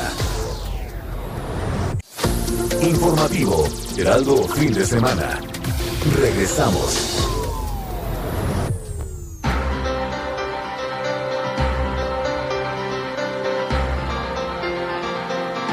Gracias por continuar con nosotros. Son las 8 de la mañana ya con 30 minutos y ahora agradecemos que esté con nosotros en la línea desde Inglaterra, como ha estado desde que fue voluntario en la primera fase de la vacuna contra COVID-19 por AstraZeneca, que fue desarrollada justo también en conjunto con la Universidad de Oxford. A Joan Pons, gracias por estar con nosotros. Joan, buen día. Hola, hola, buenos días. Buen día. Gracias, Joan, porque bueno, pues ahora, después de que has pasado por todas las fases, de que has sido testigo del desarrollo de esta vacuna, que en su momento, bueno, era la más prometedora para el mundo entero y la más esperada, hoy se habla de una nueva posibilidad por la posible combinación incluso de vacunas, la de Astra en una primera dosis y la de Pfizer en una segunda dosis. Cuéntanos de qué se habla de esta combinación allá en el Reino Unido. Buenos días. hola, buenos días. Pues la verdad es que, sí, que se está buscando, uh, pues, uh, cuál es la, manera más efectiva de, parar este virus. Y como todos uh, los experimentos están a, ver si combinando las vacunas es, es la eficacia sube. Por eso ahora hay un estudio que se ha hecho tanto aquí en el Reino Unido como también se está haciendo en España para ver eh, si eh, poniéndola, eh, pues combinando las vacunas se consigue una mayor eficacia. Porque también se, hay que decir que ha habido algunos pues efectos secundarios con la vacuna de Oxford. Por lo tanto, se está intentando a ver si es posible pues que en lugar de poner la segunda dosis con Oxford, se pone la Pfizer para intentar reducir algún posible pues efecto secundario que ha habido con la vacuna de Oxford. ¿Cuáles son esos efectos que se han detectado allá donde tú estás y entre la comunidad que de, de los voluntarios que seguramente conoces? ¿Cuáles son los que destacarías? Y segundo, preguntarte, Joan Pons, ¿cómo te sientes tú a qué casi un año ya de haberte aplicado esa vacuna? Pues, eh, a ver, yo me siento bien. A ver, todas las vacunas que tengo que decir Todas las vacunas tienen efectos secundarios que son los normales, dolor de cabeza, alta temperatura, un poco de sentirse eh, pues eh, un poco mal durante 24 horas. Pero el problema que ha pasado con la vacuna de Oxford es que eh, en una en un caso pues de cada me parece cada, de cada millón pues producen coágulos y esos coágulos en algunas personas han sido mortales. Por eso, aunque la probabilidad es muy reducida, pues se tiene que intentar investigar si hay alguna manera de eliminarla y ponerla a cero. Por eso se están haciendo pruebas con otras, uh, con la Pfizer, que de momento se ha visto que no uh, tiene esa, ese, ese problema de los coágulos. Uh, pues eso es lo que está pasando. Pero ¿qué quiero decir que la probabilidad de que alguien tenga un coágulo con la vacuna de Oxford es muy remota. Tienes pues más uh, tienes más probabilidad cogiendo un avión o, tener o, o, de coger un coche, tener un accidente, un accidente de tráfico que no tener un coágulo. Pero bueno, um, cada, cada, vez que alguien se muere con, con, complicación de la vacuna de Oxford, pues a ver, la verdad también eh, se me rompe el corazón y como, como científico, como enfermera, como, como ser humano, si hay alguna, alguna manera de evitar esas, uh, esta, pues, esas muertes, pues yo lo que encuentro, pues bienvenido, bienvenido sea. Ahora, hablando de este estudio que estás diciendo, que ya se está realizando, ya hay algunos ensayos, hay algunas eh, fases en donde justamente se tengan testimonios de cómo les ha ido con esta combinación allá en el Reino Unido.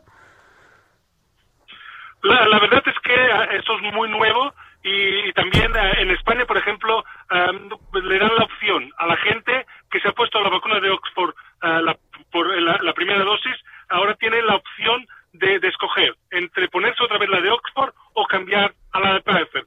La verdad es que um, yo, si usted me lo pregunta, yo me pondría otra vez la de Oxford porque todavía eh, esta combinación no se tiene muchos datos, no se tienen muchos estudios.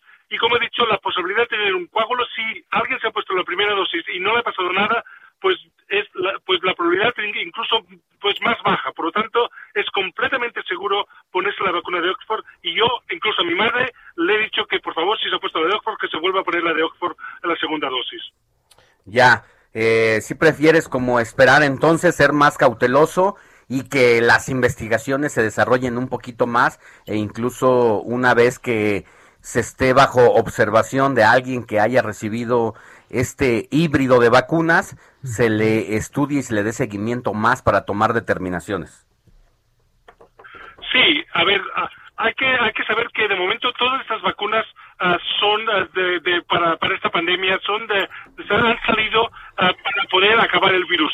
Yo creo que en un futuro tendremos una vacuna mucho más ya definitiva. No creo que ni la de Pfizer ni la de Oxford ni, ni ninguna de las que tenemos ahora será la vacuna definitiva sino que lo que se ha hecho es sacarlas al mercado para poder acabar con este virus y ahora estamos en una fase cuando ya se está controlando un poco este virus de mirar al futuro, de mirar cuál es la mejor combinación, cuál es la mejor manera de que esta, este virus lo podemos controlar, como hemos controlado otros virus como la de la gripe o, otros otras ah, pues enfermedades que ahora mismo ya no, no hay gente que pierda la vida por ellas.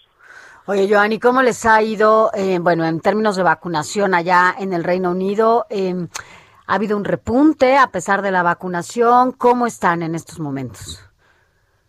Sí, la verdad es que ha habido un repunte por la variante Delta que ha venido, ha venido de India, pero ah, a ver, ahora, por ejemplo, hay unos 1.500 uh, pues, ah, personas en los hospitales, pero ah, hay que ponerlo también en perspectiva.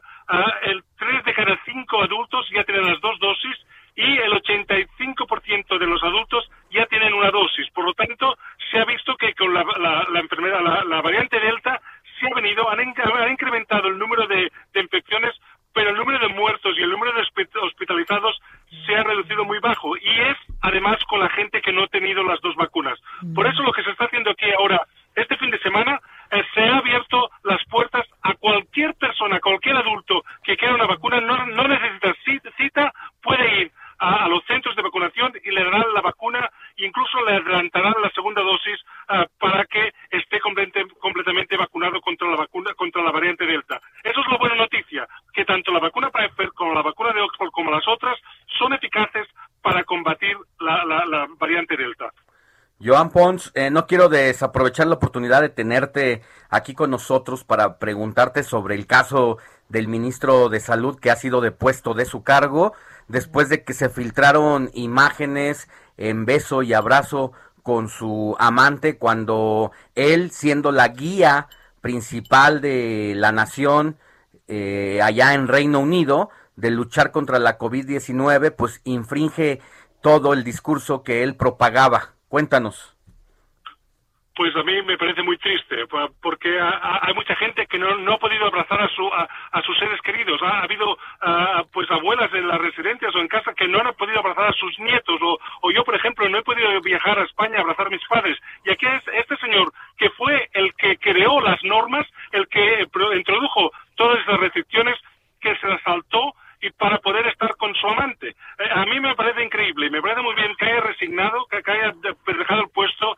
y porque todos los líderes hay que liderar con, ejemplo. Y si la, misma persona que, que, nos dice que hay que seguir, respetar las normas no las respeta, para mí perdió todo el respeto, perdió todo todo el liderazgo ah, que, pues que yo ah, tenía a este señor. Por lo tanto, yo creo que ha hecho lo que tenía que hacer, que es dimitir y dejar al paso a otra persona que, que, yo creo que puede pues, pues, dar ejemplo. Todos los líderes tendrían que dar ejemplo con sus con sus actos.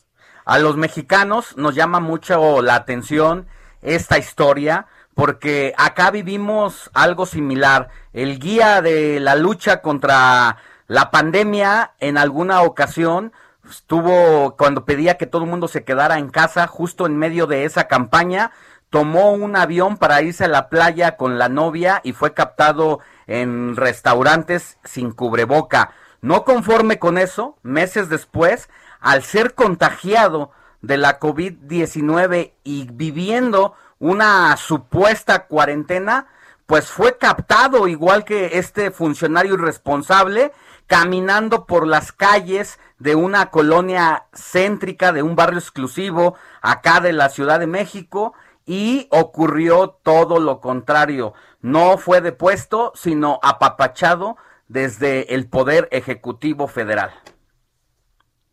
Pero entonces pasa el problema, que, que la gente ve que, que, los políticos no dan ejemplo y entonces para, pues, pues, para la gente en casa dice, pues yo he pasado 18 meses sin poder abrazar a mi abuelo, 18 meses sin poder ver, a ver a mi hermano. La gente pierde confianza y, entonces no cumple las normas. Y cuando no se cumplen las normas, pues las olas van a volver a venir. Por eso es importante. Yo incluso iría más, incluso haría otra cosa, es multarlo. Tienen que a, a, este político, a nuestro a nuestro ministro de, de, salud, tendrían que ponerle una multa, porque si yo no cumplo la ley, también me pondrían una multa a mí. ¿Por qué el ministro de salud sí ha dimitido, pero no pasó nada más? Yo le pondría una multa por haberse saltado las normativas que él mismo propuso como ley. Así es, Joan Pons, tal cual. Estos mensajes encontrados justamente es lo que provoca que hayan repuntes y que la gente se confíe y entonces una muy, muy mala estrategia eh, para poder combatir el COVID-19, que bueno, pues todo apunta a que todavía nos faltan por lo menos un par de años para que esto concluya. Joan Pons, gracias siempre por compartir con nosotros en estos micrófonos y sobre todo para nuestra, nuestra gente, nuestra audiencia del informativo de fin de semana. Gracias, buen día. Pues buen día, un fuerte abrazo, que la gente se vacune, por favor. Así es. Gracias, Joan Pons. Pues me quedo con este mensaje que da Joan Pons, que dice, un líder debe predicar con el ejemplo y si no lo hace, pierde toda credibilidad y todo liderazgo y está hecho papilla. Así, así las cosas. Te digo, Juan, para que entiendas, Pedro, dice Joan Pons prácticamente. 8 de la mañana con 49 minutos, que seguimos con la crónica de ayer, Sofi, de Alan Rodríguez, que estuvo dando la cobertura. Así es, en la marcha que se llevó el día de ayer aquí en la capital del país. Vamos a, a escucharte, Alan.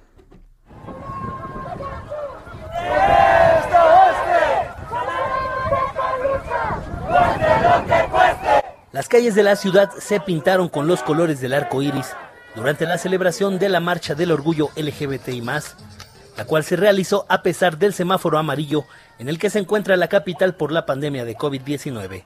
Les digo y les quiero transmitir que sean ustedes como quieran, sin importar lo que piensen los demás, ustedes sean libres. Que luchen por lo que quieran y que ninguna gente les impida lo que quieren ser o lo que quieran hacer. Pues yo les quisiera decir que ya no se guarden nada, que sean libres, porque muchos nos seguimos escondiendo por miedo al, al que dirá nuestra gente cercana, pero yo creo que es hora de que ya todos digamos que eso ya no es como para un estereotipo, o sea, ya es algo normal. Colectivos partieron del Monumento a la Revolución y el Ángel de la Independencia hacia el Zócalo, reclamando la igualdad de derechos y exigiendo a las autoridades que presten su atención a la violencia que sufren sus integrantes en diferentes entidades del país.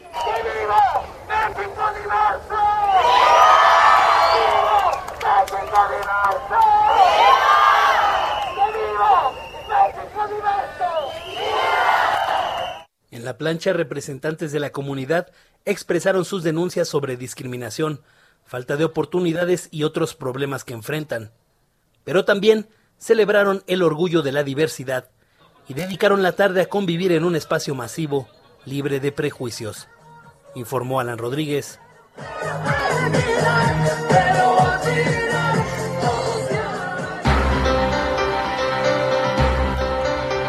Gracias, Alan. Y bueno, pues así las calles de ayer se vistieron de colores en esta manifestación. Vámonos a otros temas. Ahora vámonos con mi compañero Amado Azueta, porque Amado, eh, ya van dos años del asesinato de esta activista eh, Cristina Vázquez. Allá el asesinato fue en la colonia Hipódromo Condesa. Y desde ese momento, bueno, pues ya son muchos los vecinos que alzan la voz, pero que también va pasando el tiempo y pareciera que a muchos se les va olvidando. Cuéntanos de qué se trata Hola, ¿qué tal, Sofía?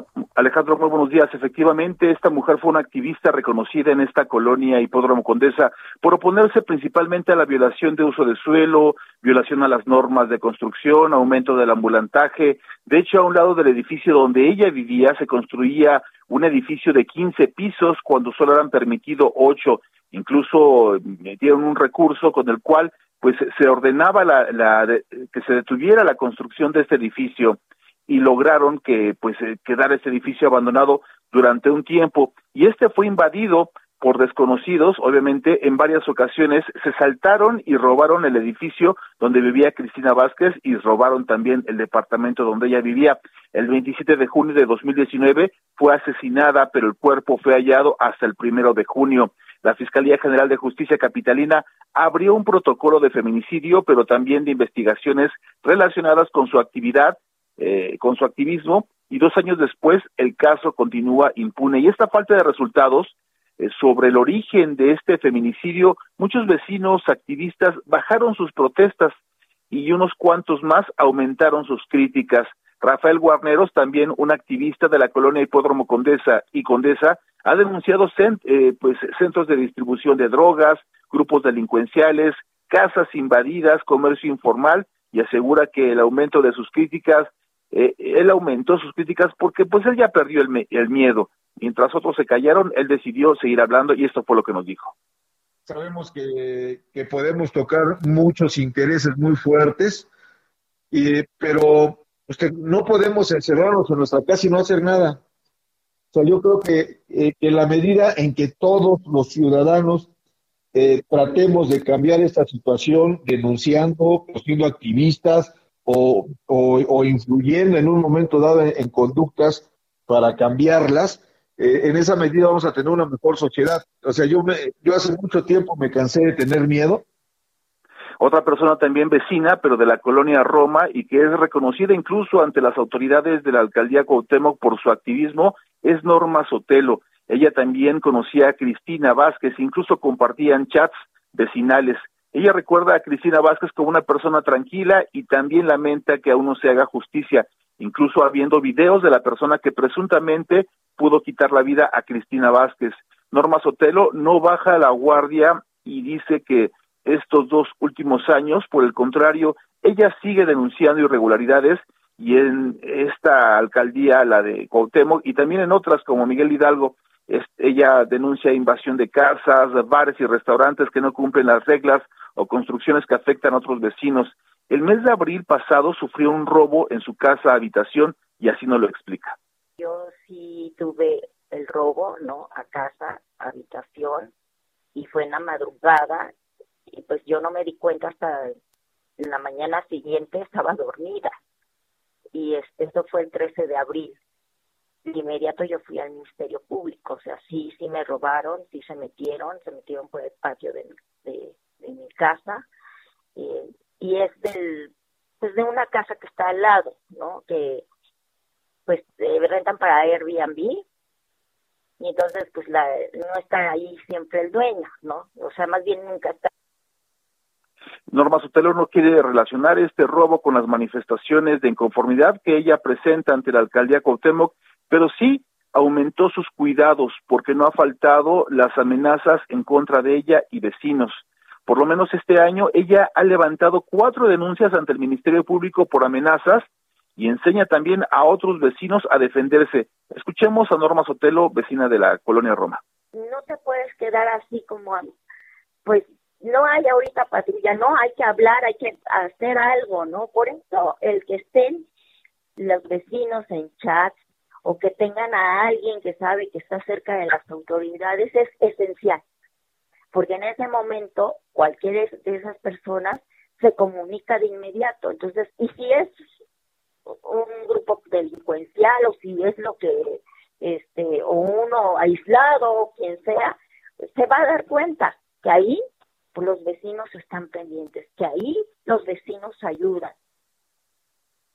y bueno, mientras hay vecinos que ayudan a otros a presentar sus denuncias, hay otros que sí prefirieron quedarse callados. Y este domingo, un grupo de vecinos de la colonia Condesa e Hipódromo Condesa pues darán una conferencia de prensa para recordar precisamente este asesinato que continúa impune y continúa aún bajo investigación. Sofía, es el reporte que tenemos. Así es, Amado. Incluso había una recompensa, ¿no? Había una recompensa que había ofrecido la Fiscalía de Justicia. Dos millones de, pesos estaban ofreciendo. Así es, dos millones de pesos estaban ofreciendo y pues ya pasaron dos años y, y nada. Incluso está la fotografía, está el video, incluso hasta se ve como la, esta persona está sosteniendo el tubo del pasamanos cuando va subiendo unas escaleras y pues tampoco se han encontrado las huellas digitales que supuestamente o presuntamente tomó la fiscalía precisamente para hacer esta investigación. Así es, Amado, uno de los temas eh, que, bueno, sin duda lastima a todos los vecinos. Hace rato hablábamos un poco de, de cómo se lleva a cabo la vecindad en muchísimas, eh, en muchos espacios. Y el uso de suelo es uno de los que casi siempre se está violando, el tema de las construcciones, se supone que si es una vía primaria, que son, son, las avenidas, ¿no? Grandes, pueden construirse sí más de cuatro pisos, pero si es una avenida secundaria, que son las calles, ¿no? Una calle normal, pues no puede ser una construcción de más de cuatro pisos. Vaya, siempre hay reglas que de alguna manera algunos constructores eh, pues se las ingenian para para moldear o para violar, ¿no? Claro, y lo que insisten los vecinos es de que ahí tiene que estar la vista de la autoridad y, y hay eh, eh, eh, construcciones que están ya clausuradas, pero se sigue la construcción por dentro y mientras sigue el litigio y mientras ve la autoridad, pues no, no, no, no se hace nada. Y, y, la autoridad dice que, que, ya va a hacer algo y después que no. Y aquí lo interesante es de que, bueno, esto va a ser en la alcaldía Cuauhtémoc, habrá que ver cómo llega también la nueva alcaldesa para ver qué, acciones toma respecto a, estas quejas de los vecinos. Así es, Amado. Bueno, pues como siempre, muchas gracias por toda tu información. Muchas gracias, buen día, buen fin. buen fin de semana, buen domingo ya, Amado. Gracias. 8 de la mañana con 51 minutos. Gracias a usted que continúa en la transmisión del informativo fin de semana El Heraldo Radio o si se está incorporando. Gracias por sintonizarnos en todo el país. Sofi, mensajitos. Hay mensajitos que nos están enviando porque hablábamos hace unos minutos, Alex, de estos conflictos que a veces hay entre entre vecinos y mira, dice, buenos días Sofía y Alex. Y bueno, sin dormir, los inquilinos que tengo al lado con su fiestecita, puros menores de edad, droga y alcohol, terminaron a las 6.30 de la mañana. Prosoc no hace nada y la alcaldía Álvaro Obregón menos. Llevamos muchas denuncias y seguimos igual. Saludos, Pati de Méndez. Saludos, Alex y Sofía. Feliz domingo. Durante una mañanera, el presidente pronunció la siguiente frase. El poder atonta a los inteligentes y a los tontos los vuelve locos. Creo que por primera vez estoy de acuerdo con él. Soy Jesús Díaz de Azcapotzalco. Postdata, ya me vacunaron, me pusieron la Astra Cínica. Astra Cínica. ¿Cómo ves? Bueno, pues no olvide escribirnos, le recordamos el WhatsApp para que se ponga en comunicación directa con nosotros, ya lo sabe, puede enviar un mensaje de voz o bien un mensaje de texto. Nuestro WhatsApp 55 91 63 51 19 55 91 63 51 19 o bien también nos puede escribir a través de nuestras redes sociales, ya lo sabe, el mío es Sofi García MX. El mío es arroba Alex Sánchez MX. Recuerda que nos está escuchando a través del Heraldo Radio.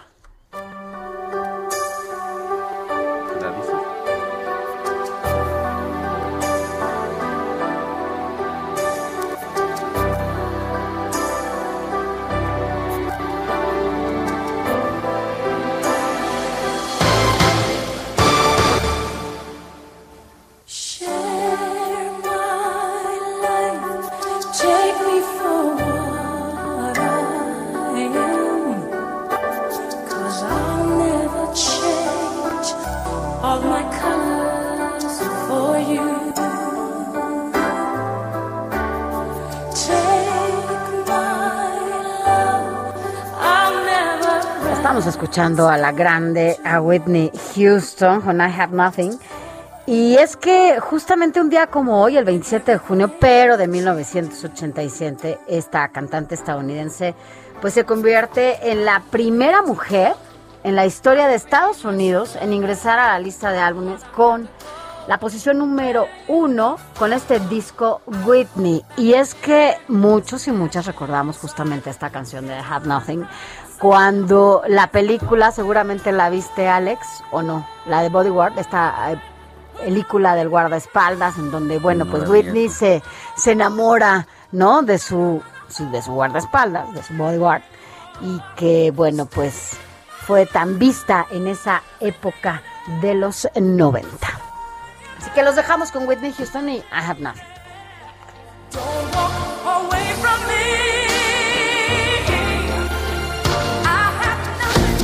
La noticia no descansa. Usted necesita estar bien informado también el fin de semana. Esto es Informativo El Heraldo Fin de Semana.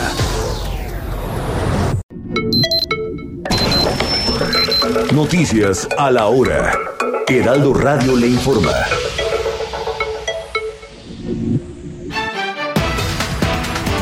9 de la mañana en punto. Pese al COVID-19, relajan medidas sanitarias en el centro histórico de la capital del país.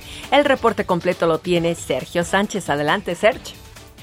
Gracias, Moni. Muy buenos días. Como bien comentas, a pesar de que la jefa de gobierno, Claudia Sheinbaum, anunció que la Ciudad de México permanecerá en semáforo amarillo por segunda semana consecutiva, la autoridad del centro histórico denunció que las medidas en establecimientos mercantiles se han relajado, pues durante la última semana su cumplimiento solo fue del 83% en comparación al 98.6% que se alcanzó en el mes de agosto del año pasado. Según la autoridad del centro histórico, la principal medida que decayó en su aplicación fue el uso de cubreboca de perdón, de careta protectora entre los empleados de establecimientos, que pasó a registrar un 32%, cifra muy baja en contraste al 99% del mes de agosto del año pasado. La toma de temperatura también ha sido otra de las medidas que ha decaído, pasando del 92 en agosto a solo el 74% la semana pasada. Finalmente, solo el uso del cubrebocas se ha mantenido eh, con su uso estable, aunque también tuvo un ligero descenso, pasando del 100 al 97% esta semana. Ante este panorama, la autoridad capitalina ha exhortado a los dueños, trabajadores y visitantes a mantener el cumplimiento de todas las medidas sanitarias, pues aún no es momento de bajar la guardia y de no acatarlas, se corre el riesgo de una tercera ola de contagios. Hasta aquí la información, Moni. Seguimos pendientes. Muy buen domingo. Claro que sí, no bajar la guardia. Gracias, Serge. El Servicio Meteorológico Nacional informó que las regiones más afectadas por Enrique son la costa de Jalisco y en general la zona, centro y sur del Pacífico mexicano. Se esperan lluvias torrenciales, vientos muy fuertes, oleaje elevado y algunas trombas marinas en las costas de Colima, Michoacán, Guerrero y Nayarit. Militares y elementos de la Guardia Nacional, además de policías de Zacatecas, reforzaron la seguridad en el municipio de Valparaíso. La Fiscalía General de Justicia del Estado continúa con las investigaciones y dio a conocer que localizaron identificaciones en la zona donde el viernes se enfrentaron grupos criminales. La mayoría de los documentos pertenecen a personas del estado de Nayarit. En el mundo, Moscú registró hoy domingo un nuevo récord de fallecidos por coronavirus desde el inicio de la pandemia, con 114 nuevas muertes contabilizadas en las últimas 24 horas, según los últimos datos oficiales. Millones de habitantes de Sydney, en Australia, amanecieron hoy domingo bajo un confinamiento de dos semanas impuesto para contener un repunte de la contagiosa variante Delta del coronavirus. Dos personas resultaron heridas hoy tras explotar una bomba en una iglesia católica en la provincia de Kibú del Norte, esto es en la República Democrática del Congo, mientras realizaban los preparativos para la celebración de los actos religiosos.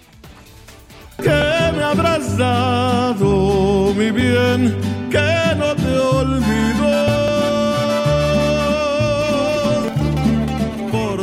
Pepe Aguilar y el fantasma, dos grandes representantes de la música ranchera y regional mexicana, han unido sus voces y talento para presentar un tema, Tus desprecios, una canción única que evoca al estilo, al estilo ranchero de antaño y que es base de varios movimientos musicales de la música mexicana actual. De otro amor no 9 de la mañana, 4 minutos, le informó Mónica Reyes.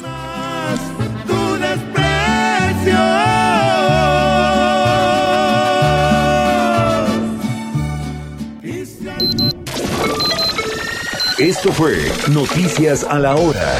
Siga enterado.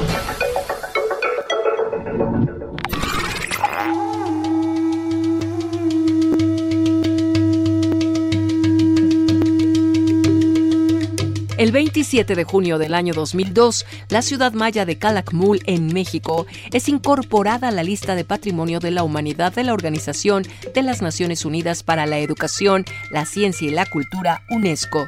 Calakmul es una zona arqueológica ubicada en el sureste del estado de Campeche y fue descubierta a principios de la década de los años 30 del siglo pasado. Las investigaciones más recientes señalan que este sitio es la ciudad más importante del clásico maya, junto con Y Palenque. El vocablo Calakmul significa en maya dos montículos adyacentes. Informativo, Heraldo Fin de Semana. Regresamos.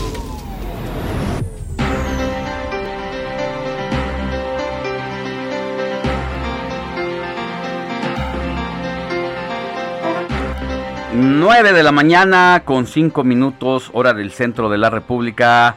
Y vámonos a otros temas, de esos que no quisiéramos tratar aquí en el informativo de fin de semana, pero que es necesario hacerlo porque tenemos que echar luz a todas estas cifras de lo que está pasando en el país en torno a la violencia. Y pues mayo se posiciona como el mes con más homicidios en 2021 y pues yo creo que en los últimos años es el mes más violento desde el 2000 a la fecha. Un total de 2.963 homicidios fueron registrados en ese mes. Qué mejor que hablar con nuestro compañero de esta casa editorial, Gerardo Rodríguez Sánchez Lara, y además director del Departamento de Relaciones Internacionales y Ciencia Política de la Universidad de las Américas, Puebla.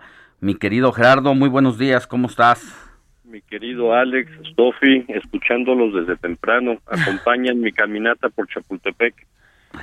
muy, muy, bien. muy, bien, tú muy bien, haciendo eh, en esta llamada, eh, en esta mañana lluviosa, eh, caminaste y seguramente te pegó la brisnita, seguramente ha sido una mañana rica, ¿no? Está riquísimo. Aquí está soplando una brisita, eh, una lloviznita aquí en, Chapultepec, pero acompañado de la guapísima eh, Sofía y del inteligente Alex. ¿Qué más puedo pedir en esta noche, esta mañana de frío en Chapultepec? O sigues de noche, dinos la verdad, porque dinos la verdad si sigues de noche, Gerardo. Ya te cachamos. Muchas gracias. Querido Gerardo, pues, ¿qué opinas de este último informe en torno a la violencia, a los homicidios y que pues no son datos de una organización contraria a la 4T, sino son cifras de la propia Secretaría de Seguridad y Protección Ciudadana? Pues mira, primero eso habla bien del país, que, que aquí las estadísticas no se esconden en materia de seguridad, eso nos ha costado décadas para confirmar un secretariado ejecutivo que nos provee estos datos cada mes. Efectivamente, mayo es el mayo más violento en lo que va de la administración del presidente López Obrador. No ha sido el mes más violento, hubo meses donde se registraron más de 3.000 asesinatos. Sin embargo, eh, se, detuvo la caída que veníamos presenciando por la pandemia. Creo que es el dato más relevante. Mayo, eh, ojalá y, regresemos a, la caída de estos homicidios, aunque seguimos teniendo en promedio entre 2.600 y 3.000 asesinatos por, por año. Eh, las cifras también positivas de reducción de algunos otros delitos, Alex Sofi, eh, ya también detuvo su caída. Llevamos casi año y medio con esta pandemia, con la reducción de las actividades y, por supuesto, los delitos eh, patrimoniales, los delitos de asalto en carreteras, en calles, en las ciudades, cayó porque la, la, actividad eh, disminuyó. Ya estamos viendo un repunte, Alex Sofi, de aumento en los eh, eh, asaltos a transportistas individuales en carreteras del país. Yo les pido que, esto, que estos datos los tengan a la mano. Están regresando también los asaltos al transporte público, ¿no? Porque la gente está volviendo a sus actividades normales. Eh, el tema de homicidios vemos eh, estables, lamentablemente, a, eh, a Baja California y a Guanajuato son los dos estados con mayor violencia. Están casi en empate técnico con entre 1.600 y 1.500 asesinatos en lo que va de este año. Le sigue el Estado de México, Jalisco y Michoacán. Entonces, eh, yo creo que los también hay que decirlo, Alex, eh, las fuerzas del orden, las policías estatales, municipales, la Guardia Nacional, eh, pues tuvieron que atender otras emergencias como era la del COVID y probablemente se relajaron en estos tiempos. Y un último dato, Alex, Sofi, eh, estamos viendo ya transiciones entre gobiernos.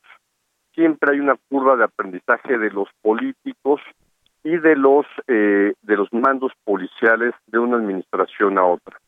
A pesar de que ya contamos con la reelección, va a haber muchos muchos alcaldes que perdieron, como lo adelantamos en estos espacios, eh, sus eh, sus responsabilidades, sus cabildos por mala gestión en materia de seguridad. Entonces van a ser meses de transición también en los gobiernos, en donde los mandos políticos y mandos policiales tendrán necesariamente ajustes y los únicos que ganan en esta transición eh, de gobierno es la delincuencia organizada.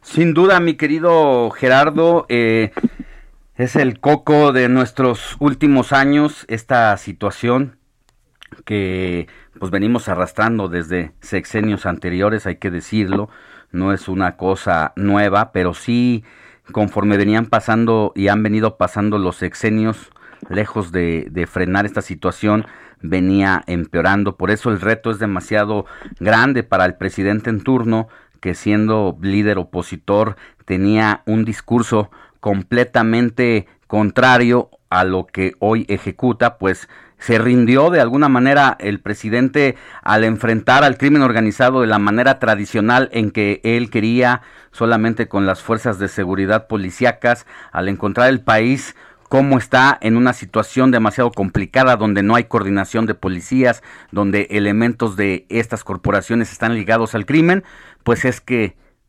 tiene que echar, yo no sé si muy a su pesar o no, pues mano del ejército mexicano. Mira, Alex, Alex Sofi, eh, el presidente de la República se encontró con una policía federal eh, colapsada. Peña Nieto redujo en 10 mil los elementos que le dejó Calderón eh, con 26 mil elementos no cubres el país, Alex Sofi, ¿no? no, no, no tienes ni mil elementos por, por entidad. El reto de conformar una Guardia Nacional, pues no es menor, muchos lo hemos insistido, el Estado de Fuerza tiene que ser entre 120 a 140 mil elementos para reforzar a las policías estatales. Y en este sentido, el presidente de la República se encontró con una realidad la única institución que podía apoyarlo eran las Fuerzas Armadas, el Ejército y la Marina, porque son los únicos que tienen cuarteles en todo el país, desplieguen capacidad de alimentar, eh, darle cobijo, uniformes, doctrina a los nuevas guardias nacionales. Eh, escuchaba su, eh, su comentario hace hace un par de minutos sobre la militarización del país y mira, eh, las, las últimas guardias nacionales que se han formado en el mundo y que se han institucionalizado siguen dependiendo de los ejércitos, aunque tienen un mando civil representativo. Los carabineros eh, de Chile, con doctrina mando militar, eh, los carabinieri en Italia también bajo el manto de la, del Ministerio de Defensa de Italia, España también con la Guardia Nacional, la Gendarmería Francesa depende de la doctrina militar y formación del ejército francés. Entonces, México no es el único país que ha tenido que echar uso de sus Fuerzas Armadas para construir su Policía Nacional, pero la, la Guardia Nacional no es la única respuesta a la seguridad que vive el país. El 80% de los delitos que se cometen son responsabilidad de los gobiernos estatales. Ellos son los verdaderos responsables de que no se investiguen los, los, delitos. Escuchaba eh, el, el, caso de impunidad de esta líder vecinal de mi colonia, del hipódromo Condesa, que no se ha resuelto porque porque no tenemos suficientes peritos investigadores para dar seguimiento a los asesinatos. Las fiscalías están desbordadas con estos homicidios desde hace 15 años. Así es, un poco, y, y lo que tú dices también, pues es una una arista de todo lo que está ocurriendo en torno a las Fuerzas Armadas y el gobierno federal, porque también hay que decirlo, no es solo en materia de seguridad, ningún sexenio le había dado tantos beneficios a la Secretaría de la Defensa Nacional como este, donde tiene en sus manos más de 15 proyectos de distinta índole, porque son ahora hasta concesionarios del aeropuerto internacional, constructores, entre muchas otras cosas. Y eso es lo que a los defensores de los derechos humanos les pone los pelos de punta, porque ¿qué te voy a contar yo a ti, que has estudiado como pocos el tema de la seguridad y de las dictaduras militares en América Latina y es ahí donde uno pues no puede dar cheques en blanco. Estoy completamente de acuerdo con contigo, pero fíjate que México fue el único país que no tuvo una dictadura militar en todo este periodo del siglo pasado y eh, y eso es gracias a la lealtad que tienen las Fuerzas Armadas eh, a, los, a los gobiernos civiles. Gracias, y hay que decirlo, un pacto cívico-militar a cambio de que los civiles no nos entrometamos en la vida interna de los militares, ellos eh, no se meten en la vida política del país. Pero fíjate que en, lugar de que darles eh, darles prebendas o privilegios a los militares, le estamos aumentando las responsabilidades, ¿no? Eh, en el aeropuerto Felipe Ángeles, el 80% o 90% de los trabajadores son civiles la, la coordinación de la construcción, por supuesto, está a cargo de la Secretaría de la Defensa Nacional, pero, pero no es que, que sean todos eh, militares o hijos de militares o familiares de militares quienes están construyendo el aeropuerto. Es una carga y es una enorme responsabilidad la que tienen también con la construcción de una parte del tren Maya o del corredor transísmico. Eh, y, y, hay que decirlo, el, el presidente se está sintiendo cómodo porque le responden estas instituciones, porque tienen disciplina, tienen recursos, tienen personal y, nunca le van a decir que no al comandante supremo de las Fuerzas Armadas. ¿Quién le dice no? Ojalá que con este incremento de responsabilidades, sus responsabilidades de transparencia, de cuentas claras, también se reflejen y que no nos arrepentamos en un futuro inmediato. Mi querido Gerardo te mandamos un abrazo, Gerardo Rodríguez Sánchez Lara, director del Departamento de Relaciones Internacionales y Ciencia Política de la Universidad de las Américas Puebla y columnista de el periódico El Heraldo de México. Sigue caminando, sigue caminando y sigue escuchándonos hasta las 10, Gerardo. Yo, yo, yo creo que aquí los, los, los, corredores de Chapultepec dicen, ¿y este loco que ¿Por qué habla solo? Oye, solo y por qué habla de, el ejército y fuerzas armadas, ¿de quién se trata? Mira, estoy estoy a la puerta de los pinos. En, un par de, minutos va a abrir al público. Así es que te mando un fuerte abrazo, mi Alex y Sofía. Que lo recorras ahí, tranquilo. Un abrazo. Gracias. Cuídate mucho. Bye. José Luis Enciso. Lecturas.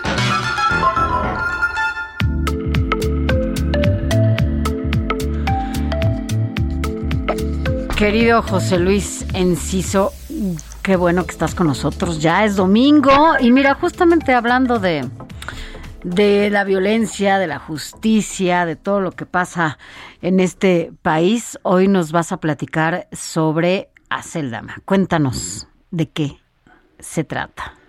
Una obra de Adán Medellín, por cierto. Así es, hola queridos amigos, ¿cómo están? Muy, muy buen domingo.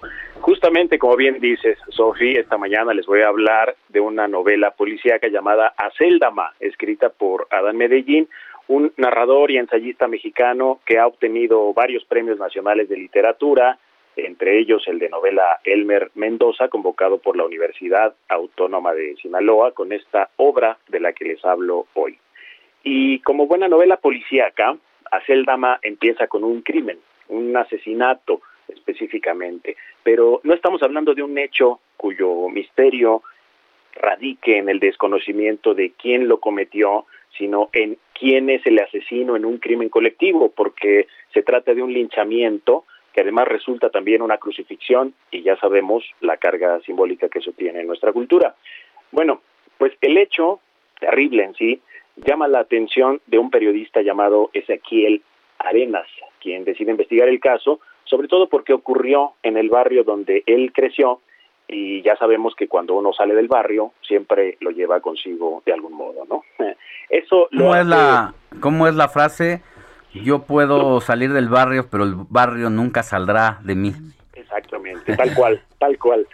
Bueno, pues eso lo hace regresar a investigar y lo enfrenta con lugares y personas de su niñez y a cada paso se va cuestionando cómo el mal siempre estuvo ahí al acecho y también se pregunta qué es lo que lleva a una colectividad a cometer un crimen, casi un sacrificio, y descargar así culpas, furia, entre otros sentimientos. Con ello, también explora qué es la justicia, qué tan justa es la justicia. Recordemos la justicia que impone Pilatos en la crucifixión más conocida de la historia, una justicia igualmente cuestionable, ¿no? Y fíjense, a mí esta lectura me hizo pensar además en los empeños que Vicente Leñero refleja en otra muy buena novela llamada Los albañiles de 1964, la cual también empieza con un ajusticiamiento, el asesinato del velador de una construcción llamado Jesús, otro nombre muy simbólico, y cuyo crimen pudo cometerlo cualquiera. Y no es casualidad, amigos, que, que ambos libros se inscriban, a mi juicio, en lo que alguna vez Paco Ignacio Taibo II, escritor de novela policíaca y hoy director del Fondo de Cultura Económica, llamó el género neopolicial, el cual nos muestra, decía él, la violencia interna de un Estado promotor de la ilegalidad y del crimen.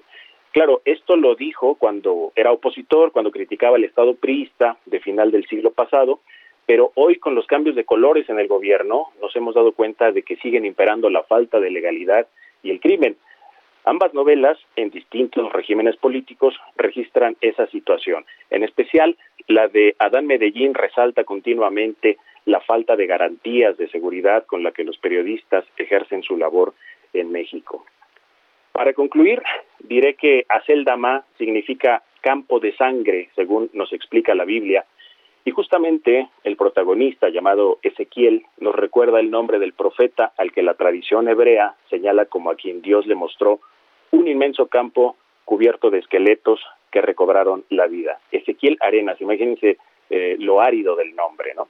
Bueno, y así los simbolismos en esta buena historia policíaca, en donde el investigador no es un detective, sino un periodista, enriquecen una trama ágil, una historia donde su protagonista a menudo recuerda que la literatura y la música le resultan un buen refugio ante la realidad que enfrenta. Aceldama de Adán Medellín es la recomendación de lectura de este domingo, querida Sofi, querido Alex. Pues mira, viene muy a cuento esta novela a partir de también lo que acabamos de platicar con Gerardo Sánchez Lara, especialista en seguridad, de cómo pues México se ha ido posicionando eh, con el tema de los homicidios en una situación alarmante año con año, mes con mes y este clavado que hace el autor a recuperar prácticamente los pasos que dio en su barrio, pues nos hace ver una cosa que antes que la corrupción, desde mi punto de vista, la falta de justicia es el gran pendiente, porque la corrupción por eso crece. Si no hay justicia, pues sí. hay corrupción. Si no hay justicia, hay homicidios. Entonces, yo creo que en ese sentido somos uno de los países más injustos. Totalmente, y también eh, nos hace pensar, al menos en este libro, qué estamos entendiendo por justicia y qué tan justa es, es la justicia, ¿no? Pero bueno, fíjense que yo también noté eso, que, viene muy ad hoc con lo que veníamos escuchando eh, anteriormente y a ver si no aparecemos eh, en la mañanera próxima para siendo acusados de que nos pusimos de acuerdo, pero a ustedes les consta de que no fue así. Vea una mañanera y nos cuentas y nos narras, escribes esa, nos compartes esa historia desde otro, desde otros ojos, ¿no? Que no es lo mismo que lo de un periodista. No, estábamos así en ese contubernio, mi querido José Luis Enciso, te mandamos un abrazo. ¿En dónde andas ahora? Yo pensé que le ibas a decir, ¿en dónde te mando el beso? No, no, no. ¿Cómo? Abrazo, abrazo. No, no, pues estamos aquí en el Estado de México y al ratito andaremos por ahí, por la Ciudad de México, Pues, seguramente. te esperamos a ver si nos vemos en la tarde. Es en serio, ¿ah? Es, es, una, es un compromiso ya. Tenemos claro que sí, un amigo en común que llora tu ausencia en estos días que pisa la Ciudad de México y que dormido lo he Sueña. lo he visto eh, inciso, que inciso. repetir tu nombre, así que por favor visítalo. Es una promesa, querido Alex. Abrazo. Hasta luego. Un gran abrazo, buen domingo. Vamos a una pausa y volvemos con más información.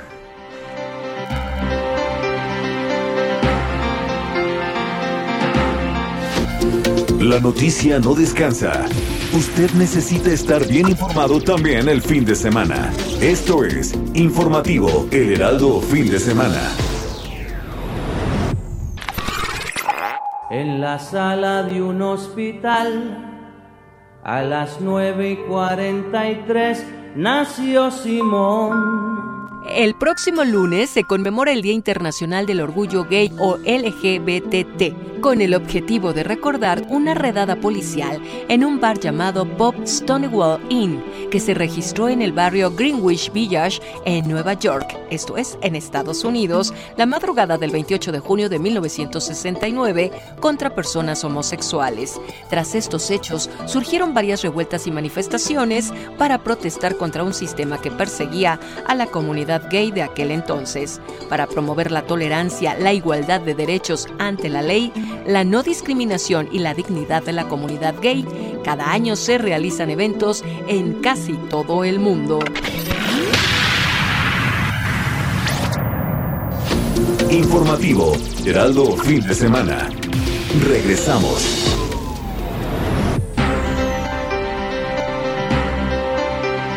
Nueve de la mañana con 31 minutos hora del centro de la República. Ya estamos en la última parte del informativo fin de semana del domingo 27 de junio, Sofi. Mira, ahorita estábamos escuchando algunas canciones que vienen a cuento eh, por este tema del Día Internacional de la Comunidad Lésbico Gay. Eh, escuchábamos la de Mujer a Mujer, Mujer Con Ana contra To- Mujer con Ana Torroja Mecano, ajá. y Mecano, ¿verdad? Y ahorita estamos escuchando El Gran Varón. Mira, nada más, un poquito para entender la letra y qué significa esta historia.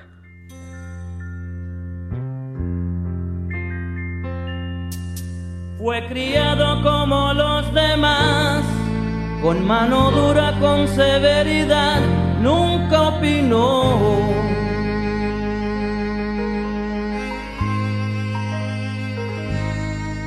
Cuando ¿Qué crezcas dice? vas a estudiar la misma vaina que tu papá, óyelo bien. Tendrás que ser un gran varón. Al extranjero se fue Simón, lejos de casa se le olvidó aquel sermón.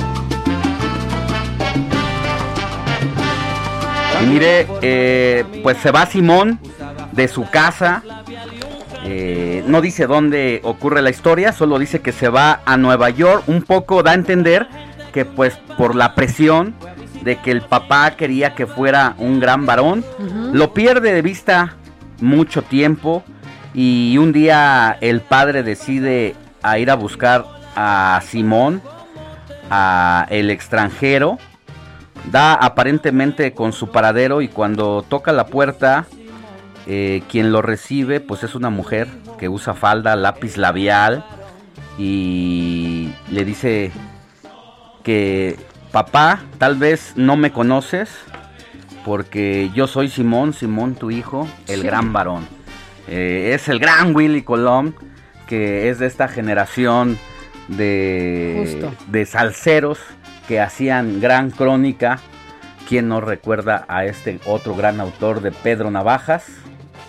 Eh, que incluso el gran Gabo García Márquez decía que para los jóvenes que aspiraban a estudiar periodismo o contar historias de largo aliento había que escuchar a estos grandes de la salsa porque creaban una especie de historia. Y ahí está, mire, otro pedacito.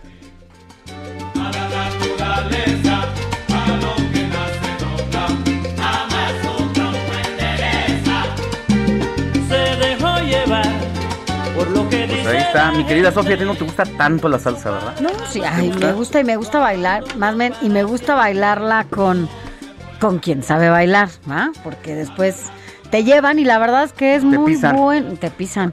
Pero sí, sí me gusta mucho bailar salsa y bailar de todo a mí. Uno, fíjate que no sé si tú sabías, pero nuestro compañero Sergio Sarmiento, que está en Ah. estos micrófonos de 7 a 10 de la mañana. Y lo he visto. Le encanta la salsa, le encanta bailar y iba a un lugar muy clásico de la Roma. En Medellín, en la en calle, la de, calle Medellín. Sí, lo cuba- vi. de son cubano. Ahí baila espectacular. Quiero decirte que cuando en algún momento trabajé con Ricardo Rocha, Ricardo y él tenían un programa y uno de los programas que hicieron juntos, Sergio y, y Rocha, fue en ese lugar que tú dices. Y en ese lugar en el que tú mencionas, eh, hicieron un programa en donde bailaban. La verdad es que ahí Ricardo, con todo lo que yo lo quiero, pues se la llevó Sarmiento porque Sarmiento bailó y bailó y todo el mundo quería bailar Sí, con, con. Sergio. Baila muy bien y me tocó verlo así en vivo en ese en ese lugar ahí. Pues ahí Como lo dices, tal cual Y baila en- perfecto. ¿eh? En, el, en sus rompecortes aquí de lunes a viernes, precisamente sonoriza mucho con salsa. Y bueno, pues un saludo al gran Sergio Sarmiento. Vámonos a otros temas, mi Vámonos a más temas porque hoy 27 de junio, ¿sabías Alex que es el día de la sordoceguera aquí en México? Es el Día Internacional de la Sordoceguera. Este día se celebra con la intención de que, bueno, pues las personas que padecen sordoceguera sean reconocidas como parte de un grupo social que tiene los mismos derechos y oportunidades que el resto de las personas. Así que bueno, es una condición en la que bueno, pues se combina esta deficiencia visual y también la auditiva, lo cual requiere de un tipo de pues discapacidad múltiple, aunque tradicionalmente se ha pensado que la sordoceguera es la combinación de la sordera y la ceguera, ¿no? Lo que decimos, esta discapacidad visual y audiovisual, digo, y auditiva. Cabe aclarar que a pesar de compartir eh, la categoría de sordoceguera, algunas personas son totalmente sordas y ciegas, mientras que otras mantienen eh, el un resto auditivo o un poco de lo visual. O sea, pueden escuchar poquito o pueden ver un poquito. Esto se debe a que las pérdidas visuales y auditivas a la sordoceguera se manifiestan y experimentan de forma distinta. Es decir, solamente algún grado y la causa de la sordoceguera varía dependiendo de cada persona. O sea, no tienes que ser totalmente sordo o totalmente ciego, ¿no? Así es, y se conmemora precisamente este 27 de junio a raíz de que una activista política y estado y oradora estadounidense que precisamente era sordociega, Helen Keller, pues fue una si no, no fue una, fue la primera persona que logró con esta discapacidad graduarse en una universidad y no solamente se instituye este día mundial, sino que además por sus aportes que hizo con la lucha para generar una toma de conciencia y sensibilización sobre esta discapacidad, es que se declara este día de la sor- sordoceguera para todas aquellas personas que pues de alguna manera a veces eh, nos olvidamos de sus discapacidades, creamos un mundo para personas eh, con todas las facultades, Exacto. con todas las eh, los desarrollos, con todos los dotes de su pues, de su físico Y y a veces los vamos olvidando y vamos vamos dejándolos eh, a un lado, ¿no? Incluso no tenemos eh, ciudades que sean incluyentes en este sentido. No sé si te ha tocado ver, y tampoco personas, ¿eh? O sea, yo creo que la- hay mucha gente que es indiferente a las discapacidades de algunas otras eh, personas, como hay cosas tan sencillas como estas rampas que a veces vemos en la calle, en donde la gente que necesita este tipo de pues de, de, de, de, rampas, pues, para si trae silla de ruedas, si trae algún bastón por el que no ve, pues son eh, los personajes que están en sus coches, se estacionan enfrente de las rampas y les vale, pero súper un reverendo pepino que puedan ser utilizadas. Yo, la verdad es que en algún momento que andaba con mi prima, que tenía que trasladarla de un lugar a otro en, en silla de ruedas, y te daba tanto coraje que incluso en las banquetas, ajá, en las banquetas las, eh, los coches se estacionan, les dicen en batería, pues, y ni siquiera puedes andar en una banqueta que no tenga hoyos, ya nada más, sino que además tienes que bajarte en la banqueta para poder andar con esta silla de ruedas, y es cuando descubres justo sí, o sea, digo, a mí de por sí el tema que se estacionan en las rampas me pone muy mal, pero redescubres esta posibilidad de tener calles limpias en donde puedas justamente transportar a estas personas que necesitan de tu ayuda y que ni siquiera así lo pueden hacer. De por sí no todas las calles, no todas las banquetas tienen estas, eh, pues este diseño, ¿no? Urbano. Y cuando llega a ver las pocas que hay, a la gente le vale gorro. Entonces, un llamado para que en este Día Internacional de la Sordoceguera se sensibilicen un poco y definitivamente pues puedan poner su granito de arena. Así es, ojo, estos días justamente eh, se trata para visibilizar estas carencias y que la gente tenga más conciencia. Vámonos a más información porque entiendo que en unos minutos ya, estamos a escasos minutos de que se inaugure ya la operación del puente viaducto Río Piedad a Zaragoza. Tú estás ahí, Jorge Almaquio.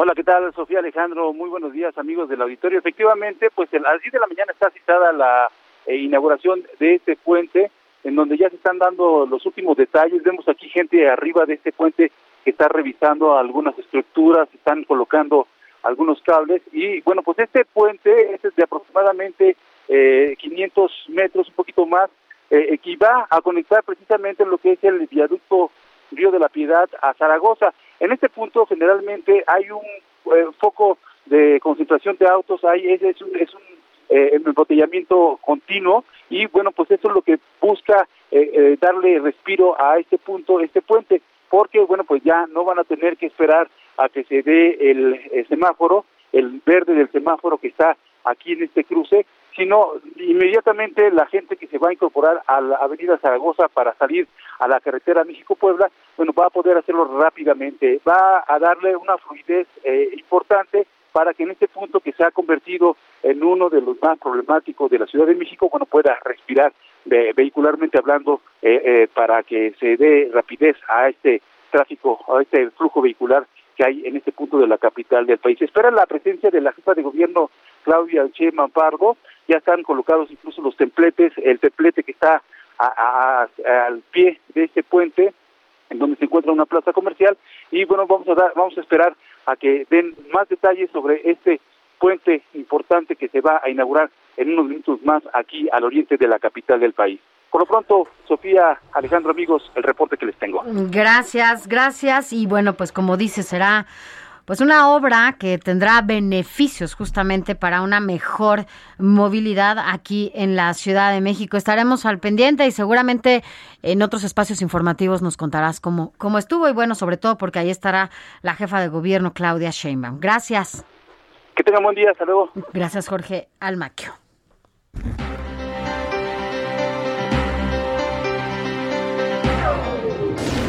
Deportes con Adrián Caloca.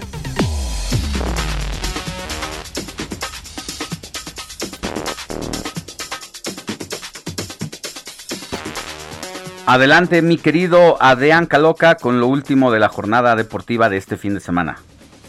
Muchas gracias, mi queridísimo Alex. Pues nada más reportar que terminó el Gran Premio de Estiria allá en Austria, que habíamos reportado al inicio de, del noticiero, en el cual Sergio Checo Pérez, pues al final termina en la misma posición en la que arranca, en el cuarto lugar. Estuvo muy cerca de subirse a podio, incluso durante un buen lapso del, del, de la propia carrera estaba en tercer lugar, pero al final el finés de Mercedes, Valtteri Bottas recuperó su posición inicial porque Bottas había arrancado en tercero y con esto Checo pues sigue sumando, en esta ocasión a diferencia del fin de semana pasado no pudo subirse a podio, insisto, pero sigue sumando para la pelea ahí que tiene bastante cerrada frente a Mercedes en cuanto al campeonato de escuderías y por su parte su, su coequipero, perdón, Max Verstappen es quien termina ganando la carrera de nueva cuenta. El fin de semana pasado también lo, lo ganó Verstappen, lo vuelve a hacer, entonces pues el dominio de Hamilton se lo está quitando y podría haber nuevo campeón ya de una manera bastante seria esta temporada. Está mi querido Adrián, estuvo muy cerquita de, como dices, de subirse a, a la, al podio. ¿Qué habrá pasado? ¿En qué se confió? ¿Qué le fallaría al buen Checo? Estuvo solo a punto cinco segundos de, de esa posición, de esa posición, perdón, del tercer lugar. Y sí, desde el jueves que empezaron las libres, estas vueltas que se le conoce simplemente para conocer el autódromo, eh, allá eh, este Sergio, bueno, dijo y lo hizo público que sentía un poquito incómodo el coche, que necesitaba algún tipo de mejoras previo justo a la carrera y sobre todo para el sábado, que eran las calificaciones. Entonces me parece ser que por ahí hubo algunas cuestiones que no terminaron, parece ser, por lo menos para esta carrera, de acomodarse. De cualquier forma, no es un mal resultado, lo mantiene de lleno en la pelea y pues ahora solamente habrá que esperar para, para lo que venga con él y con la Fórmula 1, recordando que, pues bueno, hubo también modificaciones en el calendario de cara a lo que viene, se quita eh, Singapur este año, pero volvemos a tener carrera este 2021 en Turquía y obviamente pues se espera de, de lo que pase aquí en la Ciudad de México, que todavía pues está ahí para poder ver a Checo aquí en nuestro país, ahí a finales de octubre, inicios de noviembre, vamos a estar bastante atentos a esto. Pues muy bien, mi querido Adrián, nos escuchamos la próxima semana, el sábado, y también nos vemos en televisión.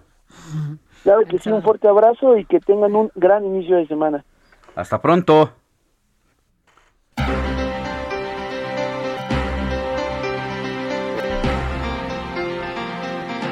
Gracias por continuar con nosotros. Ya estamos en la recta final del informativo de fin de semana. Gracias por habernos acompañado ya hasta este casi último momento de todo lo que sucede en el país y sobre todo en cada una de sus ciudades. Pero mire, vamos a pasar también a otros temas. Porque a ti te gusta dormir mucho, Alex. ¿Qué tal duermes primero? Híjole, me encanta dormir.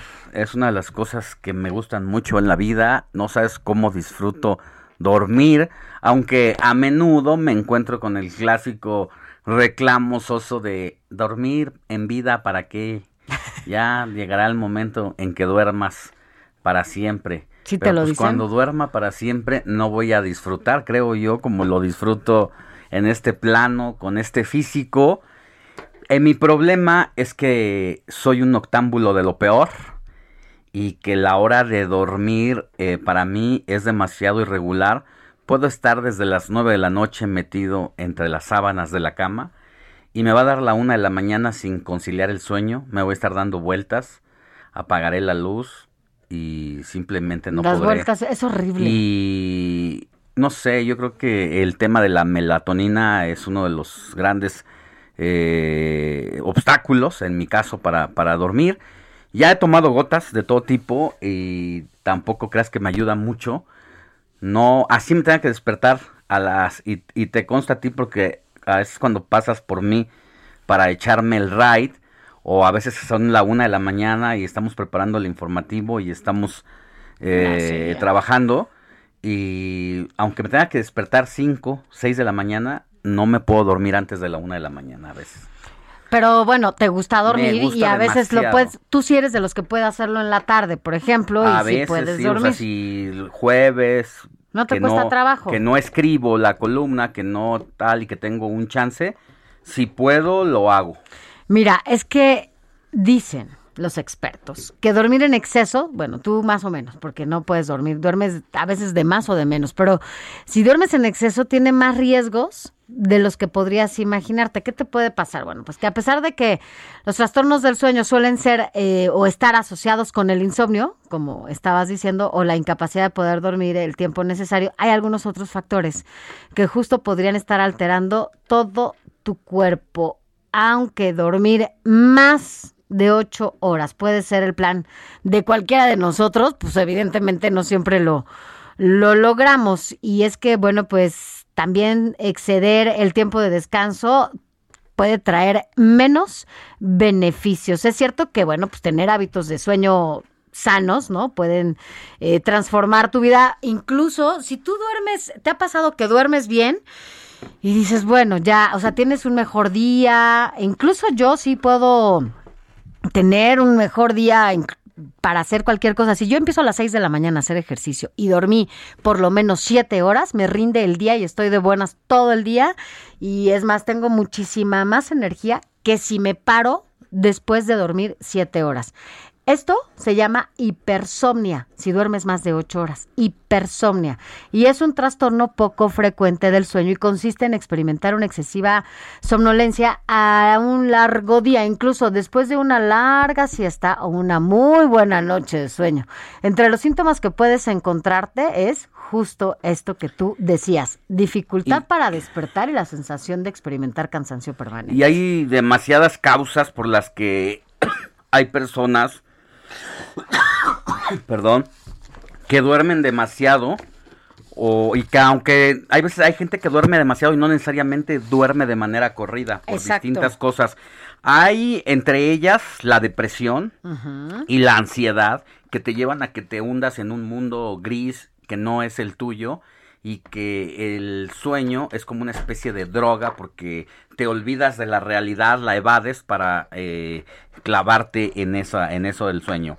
Es la falta de energía también, porque depende de lo que comas, lo que tomes. Hay quien toma mucho refresco y acabas todo encorvado en el día a día, el cuerpo se deforma y eso, el exceso de azúcar, pues te manda directamente a la cama. Obvio, el cansancio extremo, porque chambeas mucho, porque a lo que te dedicas a lo mejor es un esfuerzo físico y eso ligado a una mala alimentación, pues es una situación complicada. Y entre otras cosas hay la famosa también apnea del sueño. Esta apnea del sueño es una cosa de la que tú no te das cuenta, pero que no puedes dormir de corrido y todo el día, en cualquier oportunidad, en la junta de trabajo, cierras los ojos y empiezas a cabecear porque tu jefe te está hablando y parecería pues una falta de educación porque a lo mejor el jefe se ofende de que siente que no es importante lo que está diciendo, pero hay mucha gente que no es eso. Sucede que en el transcurso de la madrugada está durmiendo y tiene una mala eh, situación de, de respiración por cualquier cosa puede ser incluso un milímetro que se te movió el paladar porque te hicieron una operación donde te sacaron un diente enterrado y te alteró anatómicamente eh, el aparato de la pues donde jalas el aire y entonces resulta que es como si te estuvieran ahorcando y no te das cuenta, tú no lo sientes en la noche, lo único que sí es que no puedes dormir.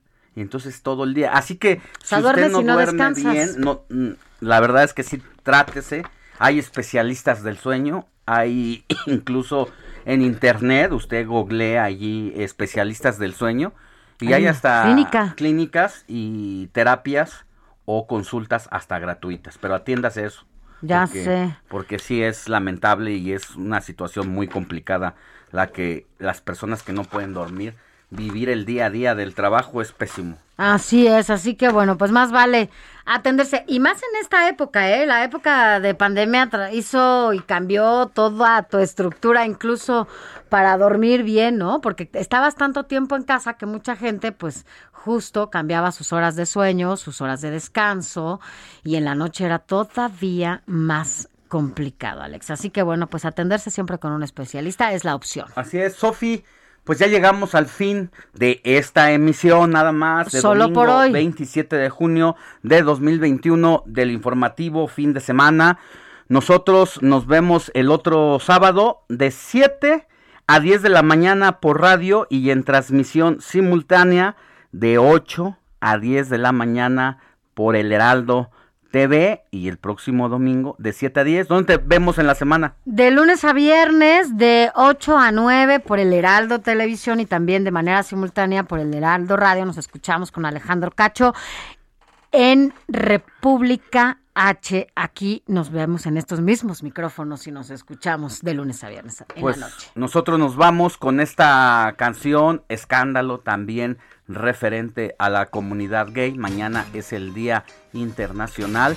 Una, un sector de la población que ha venido ganando derechos a base de manifestarse, a base de muchas cosas. eh, han sido repudiados, han sido torturados, han sido eh, violados sus derechos humanos. Eh, reconózcalos todos en algún eh, las familias en su círculo inmediato hay alguien que seguramente es homosexual y hay que eh, darle todo el reconocimiento y apoyo. Nosotros nos vamos con esta canción, Escándalo, que tenga linda semana.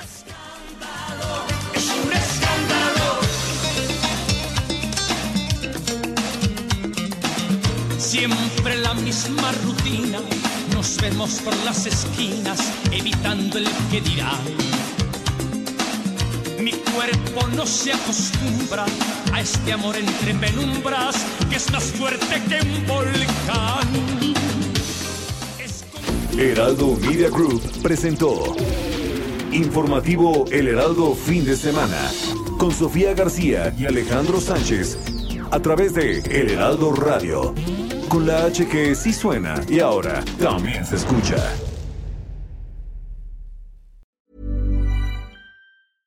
Ever catch yourself eating the same flavorless dinner three days in a row? Dreaming of something better? Well, HelloFresh is your guilt-free dream come true, baby. It's me, Kiki Palmer. Let's wake up those taste buds with hot, juicy pecan-crusted chicken or garlic butter shrimp scampi. Mm. Hello Fresh. Stop dreaming of all the delicious possibilities and dig in at HelloFresh.com. Let's get this dinner party started.